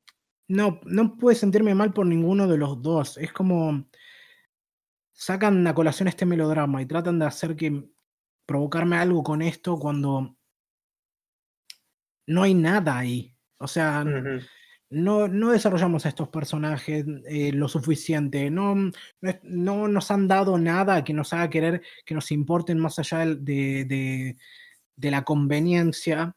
Intentan hacerlo, pero fracasan y, nunca. Creo que ese manga está un poco mejor llevado, porque cuando empecé a ver qué tan fiel era, visto un par de cosas, eh, el manga como que. Es, por ejemplo, los créditos cuando muestran que está Ceras disparando, eso pasaba en el manga antes de todo el tema de la, de la mansión. Entonces, como que un poco te intenta hacer el, esfuerzo. Bueno, evidentemente acá no hubo tiempo porque. Mm, mm. De vuelta, tratan de forzarte algo que no es. Mm. Y. Y no hubo nunca tiempo suficiente para ver que, que establezcan una relación entre ellos como para que. como para meritar que, que se desplomen de esa manera cuando mueren. Sí. Y bueno, obviamente ahí le chupas la sangre y tipo. Y, y se vuelve súper poderosa y qué sé yo. Se como, no sé, pues, creo que siempre le decían, chupaste sangre, chupa sangre, ¿viste? Como que tenés que hacerlo una, vez. hay que Ah, seguir viviendo, y- sí. sí. Pero no, lo más que tiene. seguir viviendo. La idea es que justamente lo que quiere Alucard es que sea como él. Sí, pero porque una, una cosa que introducen en, el lore- en, en lo que es el lore de vampiros, que lo hace mucho más interesante, y no creo no haberlo visto nunca, es que hablan todo el tiempo de que la sangre es la moneda del alma, Mm, y que cada víctima que se cobran de algún modo vive dentro de ellos. claro. A veces por el que Alucard no podía morir. Te lo justifican dentro de todo. Después sí, después eso se va a la mierda pues ya después de lo de. A la mierda, porque después del, del mega ataque a Londres, en que vienen estos tres Zeppelins que salen de la nada y que supuestamente vinieron desde Brasil, Mm. No, bombardean no todo. iban de Brasil, no iban desde. No, venía, para mí me dio la impresión de que venían desde Brasil porque fueron allá a buscarlos. Decían que estaban acá en Sudamérica. No, que toda su base fue más que. Todo su inicio de operación fue en Brasil. Después de eso, viste que se iban a África. ¿Cuándo fueron a África? Cuando dice, vamos a visitar a mis amigos. Eh... Ahí no me sale el nombre. Que es una, una base en, en Gundam también. Que el tipo mata a todos los nazis que había ahí adentro. El mayor. Mm, pero no, no me acuerdo dónde era eso. Y al principio Ah, para. de la. Eh, ¿Qué? quiero revisar, quiero revisar acá. el- Que ahí donde justamente sacan todos los, todos los dirigibles, porque hasta, hasta ahora iban solamente en uno. No, yo tenía eso- entendido que los dirigentes habían salido de algún lugar ahí en Sudamérica y fueron directo a Europa. No, no, eh, creo que estaban, no sé si estaban en Sudamérica o Europa, se fueron a África a buscar todas las fuerzas que necesitaban y ahí se fueron todos a Londres. Está bien, no me acuerdo dónde. ah, ¿Yago, veis? ¿Era Yago? No me sale la palabra. Bueno, digamos que fue un viaje muy largo para tres Zeppelins que salen de la nada. Hmm, y caen en Londres, bombardean todo, tiran todas sus tropas, eh, digamos, van matando a toda la gente y haciendo los zombies también. Y es tipo, es un espectáculo de, de destrucción. hmm.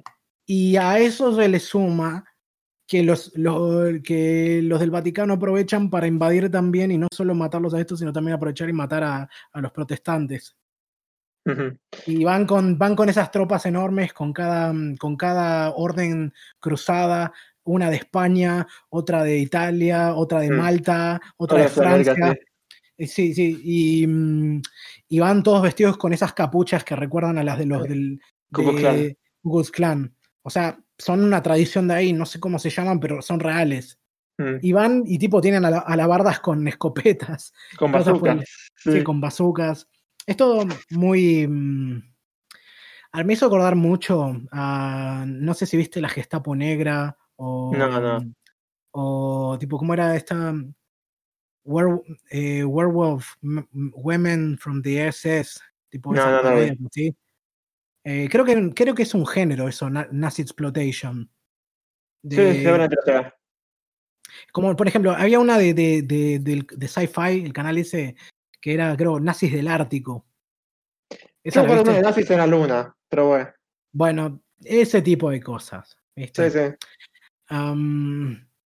Es toda una locura, es una locura constante y de vuelta, no hay, no hay, no hay personajes realmente, no hay ningún desarrollo, están ahí como para poder avanzar y como para poder, poder dar como excusa a todas estas locuras que ocurren. Y es en ese punto donde, donde el tipo este saca ese poder de que tipo saca un ejército de todas las personas que mató en su vida para matar a todos los demás. Y bueno, tenés que equilibrar los números, ¿no? sí. No, me pareció, ese me pareció entre todo piola como un poder de Drácula. No sé. O sea, muy Como idea-. Como idea es interesante, más interesante es la idea de esto de, de, digamos, de, de la, de la sangre como moneda del alma, pero Mm. Y bueno, justamente ahí saca todo lo demás. Justamente él se mezcló con todas las, las vidas que ha tomado, entonces por eso todas las vidas que tiene, ¿viste? como que, que lo matás, lo matás una sola vez de Sí, las pero, millones que pero tiene. qué, qué jodidamente conveniente, ¿no? Mm, Pero ya lo habían explicado de antes, o sea, el tipo no lo mataron, algo no lo mataron, entonces justamente sí, el ejército te lo puede hacer tan conveniente, pero no puedo decir que no va con lo que venía diciendo antes.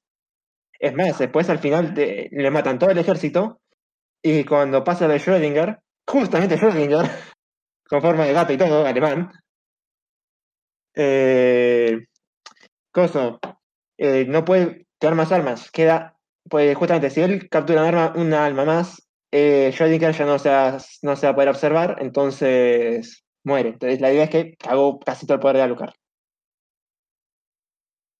Sí, bueno, este, mm, este personaje, ahí tenés algo de lo que masticar también, porque tenemos tipo como el al femboy de turno que también es un gato, que justamente es el gato de Schrödinger. ¿Cómo lo pongo? Viste que estaba esa canción, no me acuerdo de qué banda era que decía tipo, tipo los fascistas tienen la moda y los comunistas tienen la música. Mm, me suena, pero a veces no. Bueno, ahora veo por qué también dicen eso, los, los, los, fascistas tienen, tienen la moda, porque acá tienen a los gatos, eh, a las personas gato, por decirlo de un modo. Sí. O sea, ese agregado, Pero... eso, eso viene muy bien para hablar de algo que creo que sí es realmente... para, dame un segundito. Chao. Mm.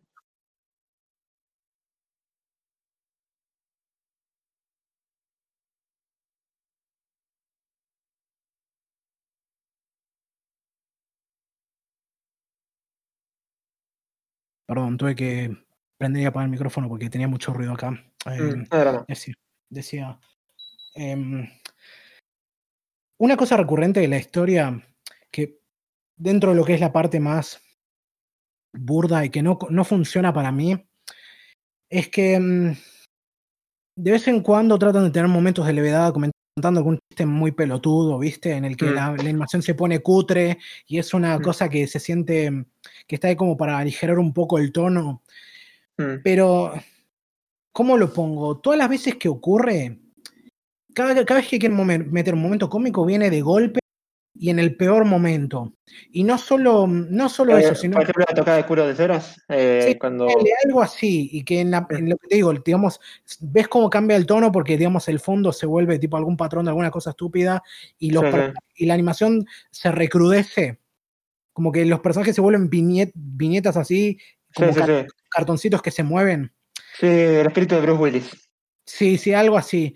Viene siempre eso, en el peor momento, y encima los chistes ni siquiera son particularmente buenos, o sea, se siente tan fuera de lugar que mm, no es como un, no es como un cambio de, tono brusco. Es, como, es un cambio de tono brusco, pero mal hecho, ¿me entendés?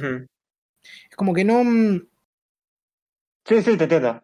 Sí, no eso, eso, al principio de las obras funciona, pero después a la mitad más o menos. No, no, nunca funcionó para mí. Yo creo que si hubiesen ido por un estilo distinto, como por ejemplo, no sé, hacer, digamos, tirar más para tener a un personaje que sea más como un alivio cómico, que es lo que intentaron hacer medio con el con Schrödinger, eh, habría funcionado mejor. Para mí, yo me cagaba de risa cada vez que aparecía Anderson, porque Anderson, la verdad que es genial. Es un tesoro nacional.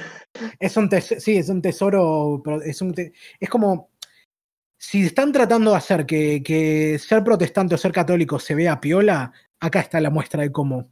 Mm. Porque aparte este tipo no solo es, a ver, no solo está súper comprometido con su causa, la cree, absolutamente en eso, sino que tiene estas cosas, viste, de, de estos poderes relacionados que está muy copado. A mí me encanta cómo tipo usa páginas de la Biblia como sellos y para mm. crear campos así de fuerza y qué sé yo. Y que aparte el tipo puede, digamos, puede hacer como la bomba de humo, pero con eso, tipo hace un torbellino de hojas, se aparece y desaparece. Está muy copado. Es la idea del humano llegado al límite, justamente. Sí, sí. Con más incluida, pero bueno. Sí, porque mm, al principio es como que. No se, haya, no se haya hecho yo pensé que se iba a volver malo, digamos, fanático, fanático de lo Enrico Maxwell. No, pero, digamos, busca más poder y está ahí nomás de matar a, mm, a Alucard, pero obviamente no podemos evitar, no podemos hacer que el, el, el protagonista de la historia muera al final del Loba 8, ¿me entendés? De 10. Y tipo, eh, muere porque la trama medita que, dice, que Alucard diga temáticamente, no puede matarme a otro monstruo, solo un humano puede matar al monstruo.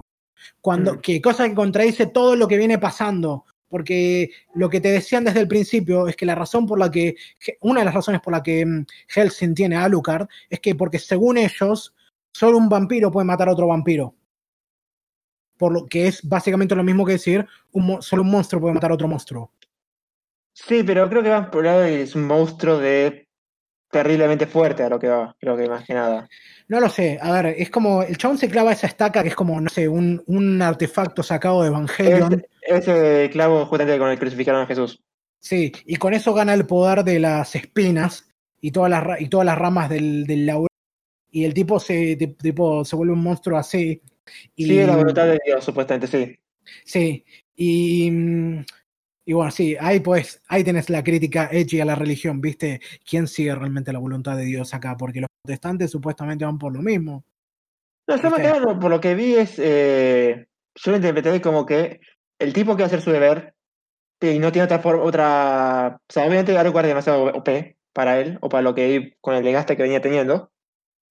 Entonces no le queda otra, pues no va a tener otra oportunidad de que Alucard eh, saque todo ese ejército, entonces él sea la única vida que pueda tomar.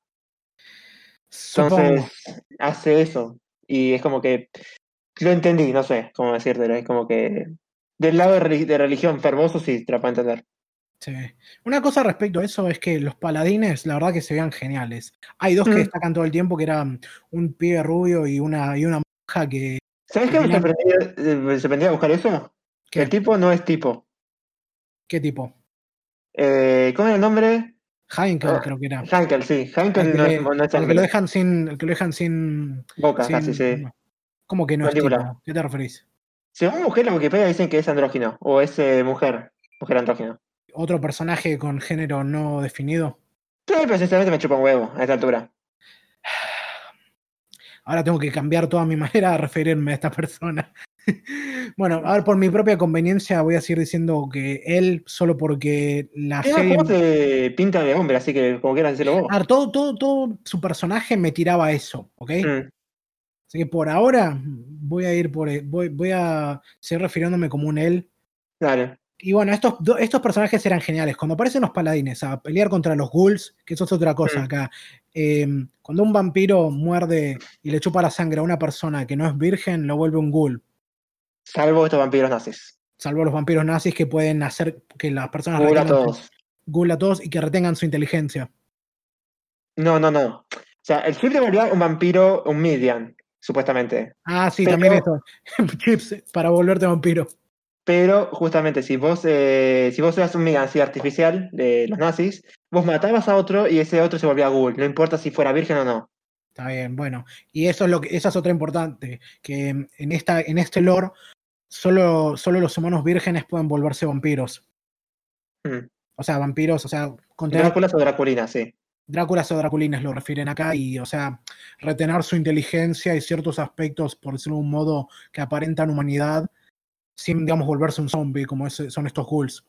Porque Mm. me acuerdo que lo primero que me choqueó de los ghouls cuando los presentan es que no eran solo zombies, sino que eran zombies que pueden usar pistolas. Y a ver si los ca- cagan a tiros a la gente. es muy, muy gracioso.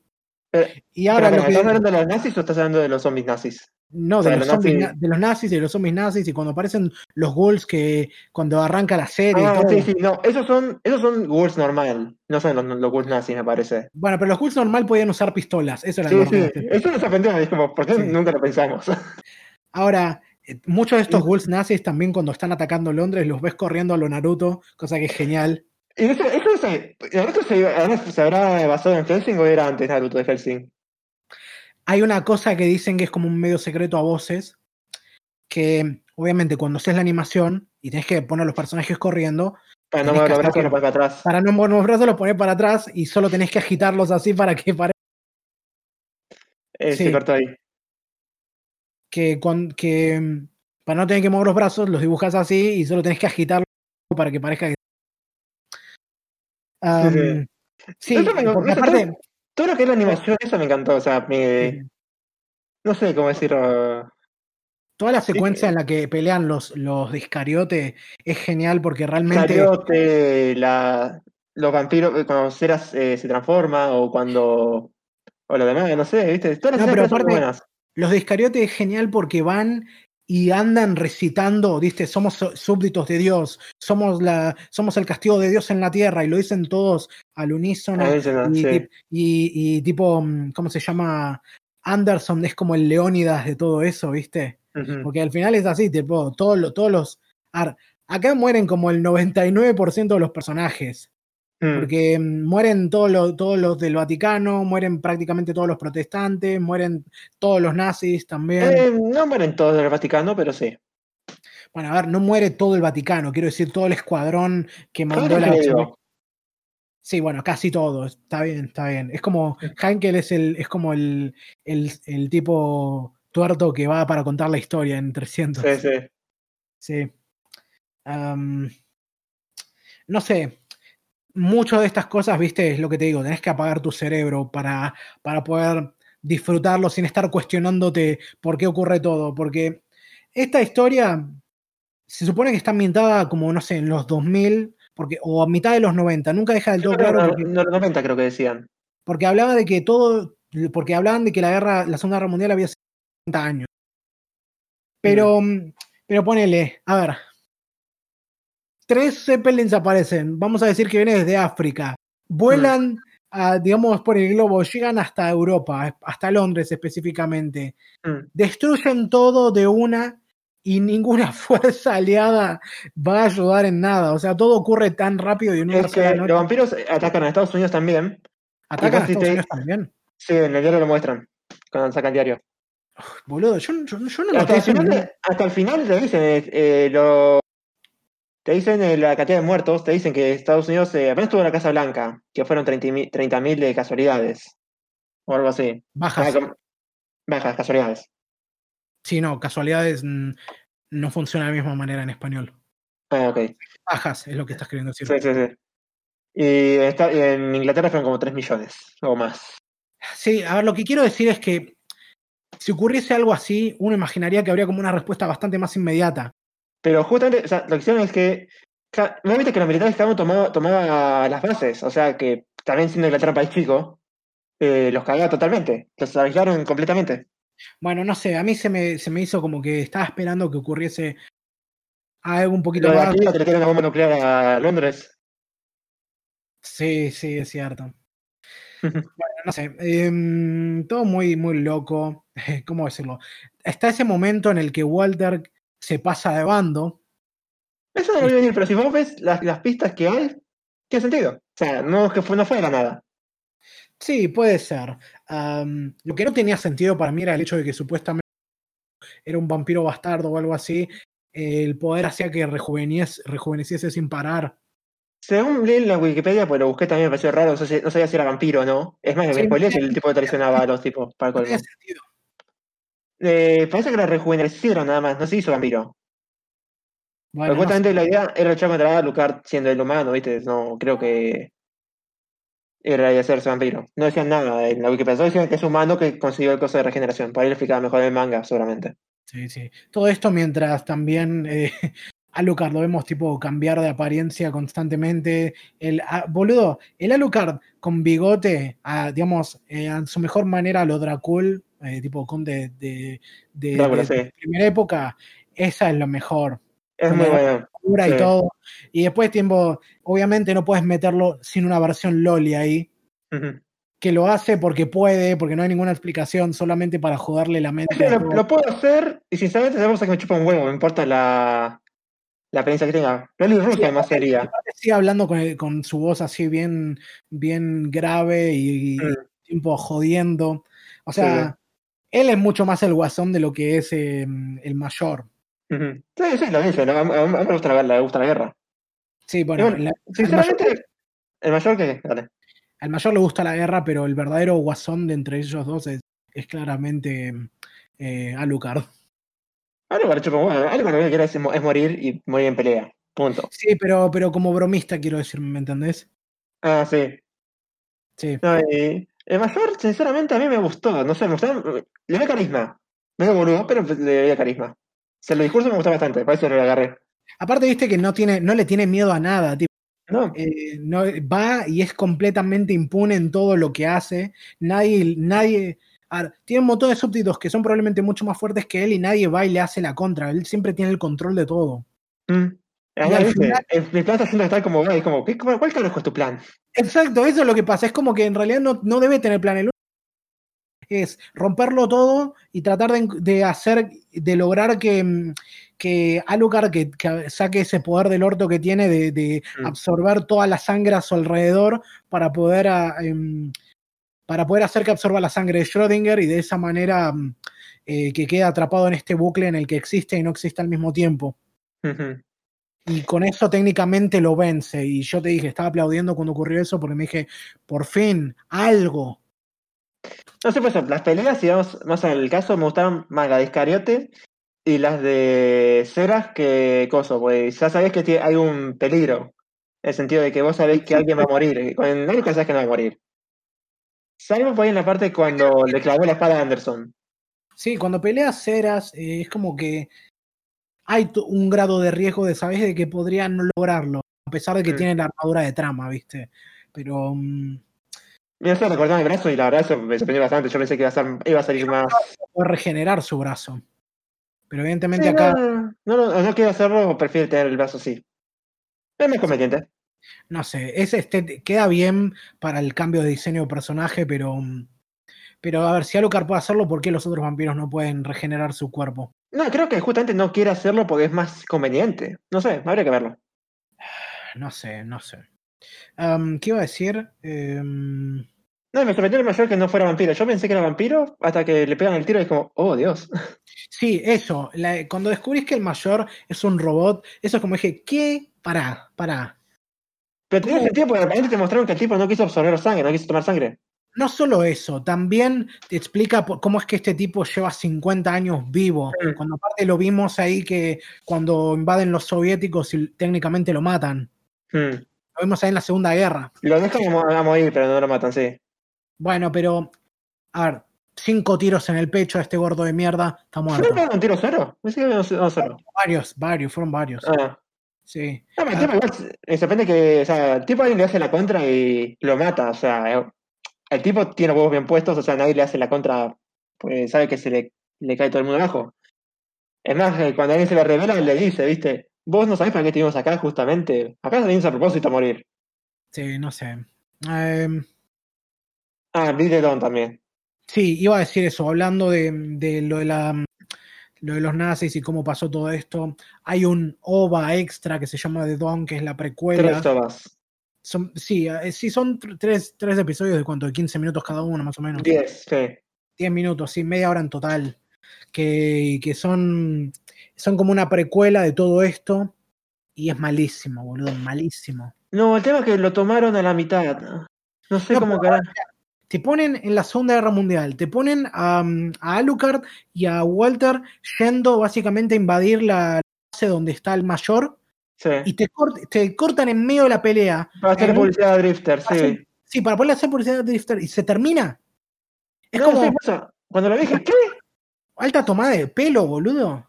No, además ni siquiera lo Yo cuando estaba viendo dije, ah, bueno, este, termina acá, termina acá. Veo el manga en internet a ver qué onda. No, me adoptó hasta el, hasta el capítulo 4, 3, nada más. Sí, boludo. ¿qué, ¿qué, manera, de dejarte la parada, boludo? O sea, por también lo sacaron con los con los Blu-ray, ¿viste?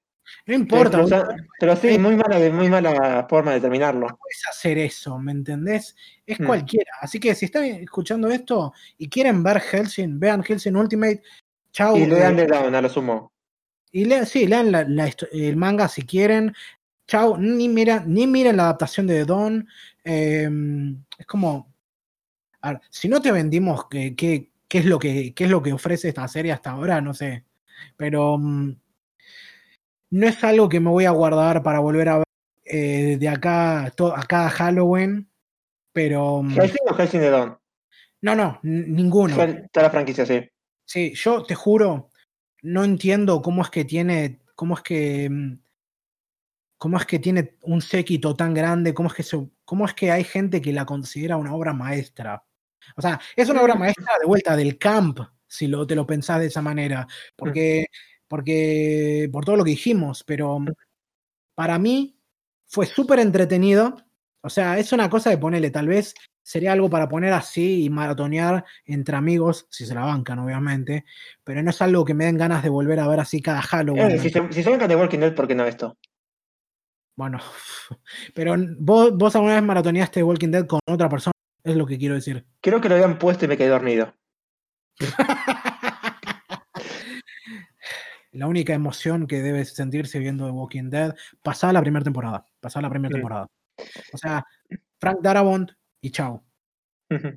Eh, yo sinceramente yo disfruté bastante. O sea, yo le daría un 8 8.5 en todo caso. No le daría 10, pero yo la disfruté bastante. Bueno, Sí. soy más débil de ese tipo de cosas, pero en todo lo que era, es una historia para mí bien estructurada, tiene sus cosas. Sufrieron un par, un par de pasos, un par de pasos, un par de fallos por la adaptación, pero entre todos. Lo único que me molestó es que algunos personajes no tuvieron el tiempo que tenían que tener. Por ejemplo, todo lo de la eh, mesa redonda. Y eso que es el único que tiene tiempo y es el que me agrada, o sea, que cómo murió lo demás. El tipo es, Que un son- político, es un político que me gustaría tener entre todo, re- todo realmente. El tipo será inútil como todos los políticos que hay, pero tiene honor. Sí, ponele honor como puede tener un, un político en una serie. en Bueno, una la hablamos realmente. O sea, un político acá no acá no, en gen- en general no hay, no tiene honor. Sí. Ahora, no, pero es que mira, yo, si esto hubiese sido tipo, no sé, una película de una hora y media, una boludez así rápida, lo habría disfrutado mucho más. No es que no la pasé bien viéndolo, pero mm, casi 10 horas de compromiso para una serie que es semejante tontería y que encima de eso hubo tiempo de sobra para desarrollar los personajes y no lo tomaron Mm. para eso, es como, no sé, no, no conectó conmigo lo suficiente como para disfrutarlo así, tipo como un, cosa de, sí, es una boludez, pero me encanta igual. Mm. ¿Viste? Es una boludez y la pasé bien viéndolo, pero es algo que me den ganas de volver a ver. Mm, Yo, Por lo menos sinceramente, la duda de decir, vi Helsing, ¿viste? yo sinceramente, o sea, eh, yo la, la vería otra vez. Yo la podría volver, volver a ver otra vez. Lo decía a partir del episodio 4, porque desde el 1 al 3 es medio en bola. Además, hay algo que me molesta de la animación, o menos al principio, es que, viste que hay como una lluvia de balas, que Sí. vos ves que algo que dispara y una lluvia de balas. Pero ves que está disparando una bala por segundo, no dispara 10.000. Y es como que eso me corta totalmente todo. Ametralladora están hablando. Claro, estás, estás ametrallador, pero el tipo dispara unas balas por una, una bala por segundo. Ujú. No sé. Sí, bueno, supongo que te queda alguna otra cosa para decir de la serie. Mm, dato trivia, que Kota Girano, si no te diste cuenta en toda la serie, es un gran fan de las armas. Y en High School of the Dead lo parodian. Sí, sí, obviamente. Es el gordito, que realmente el gordito es el mejor de la serie esa, igual. Ah, claro, claro, claro. Hablando de autoinsertarse, ¿no? No, pero no es de School of the No sé que no es de él, pero si fuera de él, eh, es, es su personaje eh, autoinsertado, ¿viste? No, sí, y qué buenísimo. Ujú. Yo sinceramente bueno, yo lo disfruté, es muy bueno para, para ver y quiero ver la parodia ahora después que termine todo esto. Sí, creo que, creo que me quedaría más con el Average si es bueno, obviamente. Y dicen que es muy bueno, dicen que el Alucard no para de tirar eh, bombas a cada uno, no para de quemar a cada uno. Que tipo, tipo, le, los tira así, tipo, contestaciones eh, picantes. Por ejemplo, oh, acá tenemos al padre, raro que no veo un pequeño Timmy sobre tu pierna. Ah, claro, claro. Y bueno, eso deben ser los primeros capítulos. Sí. como, pues como con toda Bridge pasa que los primeros capítulos son como piloto o es como los tipos que no tienen idea, después van mejorando. Sí, pero eso es lo que te dice, tipo, eso es lo que dijo tu vieja. ¿no? Claro, algo es esa onda. No sé, tengo que verlo aún. Eso es algo que me contó mi hermano que había visto un poco. Ya tenía que verlo también, a ver qué onda. Claro. Pero dice que es muy bueno, así que o- por algo lo estoy esperando bastante. Bueno, supongo que con eso concluye la discusión de Helsing Ultimate. Supongo. Sí. Ahora lo que nos queda es que en- técnicamente a mí me toca eh, elegir serie para ver en la próxima sesión. Pero el tema es que, como bien hemos dicho, eh, estamos en, en vísperas también de aniversarios. Y justo se dio la ocasión especial para, por un lado, vamos a tener nuestro primer invitado a la próxima sesión, pero también vamos a estar hablando de una de estas series en, en aniversario en este momento y que es algo que es clave también para hablar en la vida cualquier otaku que se digne de ello y sobre todo que habla, ah, ¿cómo ponerlo? Y que distribuye y crea contenido relacionado a esto, que es que la próxima sesión vamos a estar hablando de Neon Genesis Evangelion. No sea, Rebirth, solamente Neon Genesis. No, sí, eso. La serie original y Y la película. Sí.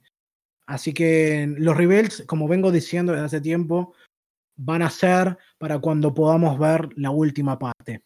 Con Asuka Gamer. Ja. No, vos viste, vos viste el trailer el último, ¿no? ¿Qué? ¿Vos viste el último trailer? No, no, no, ya no veo trailers, así que no me cuentes. Bueno, muestra un traje de. No, no, no, no, no, quiero saber, no quiero saber, no quiero saber. No, eso te explico. Que tiene eh, luces multicolores. ¿Qué tipo la bandera del orgullo?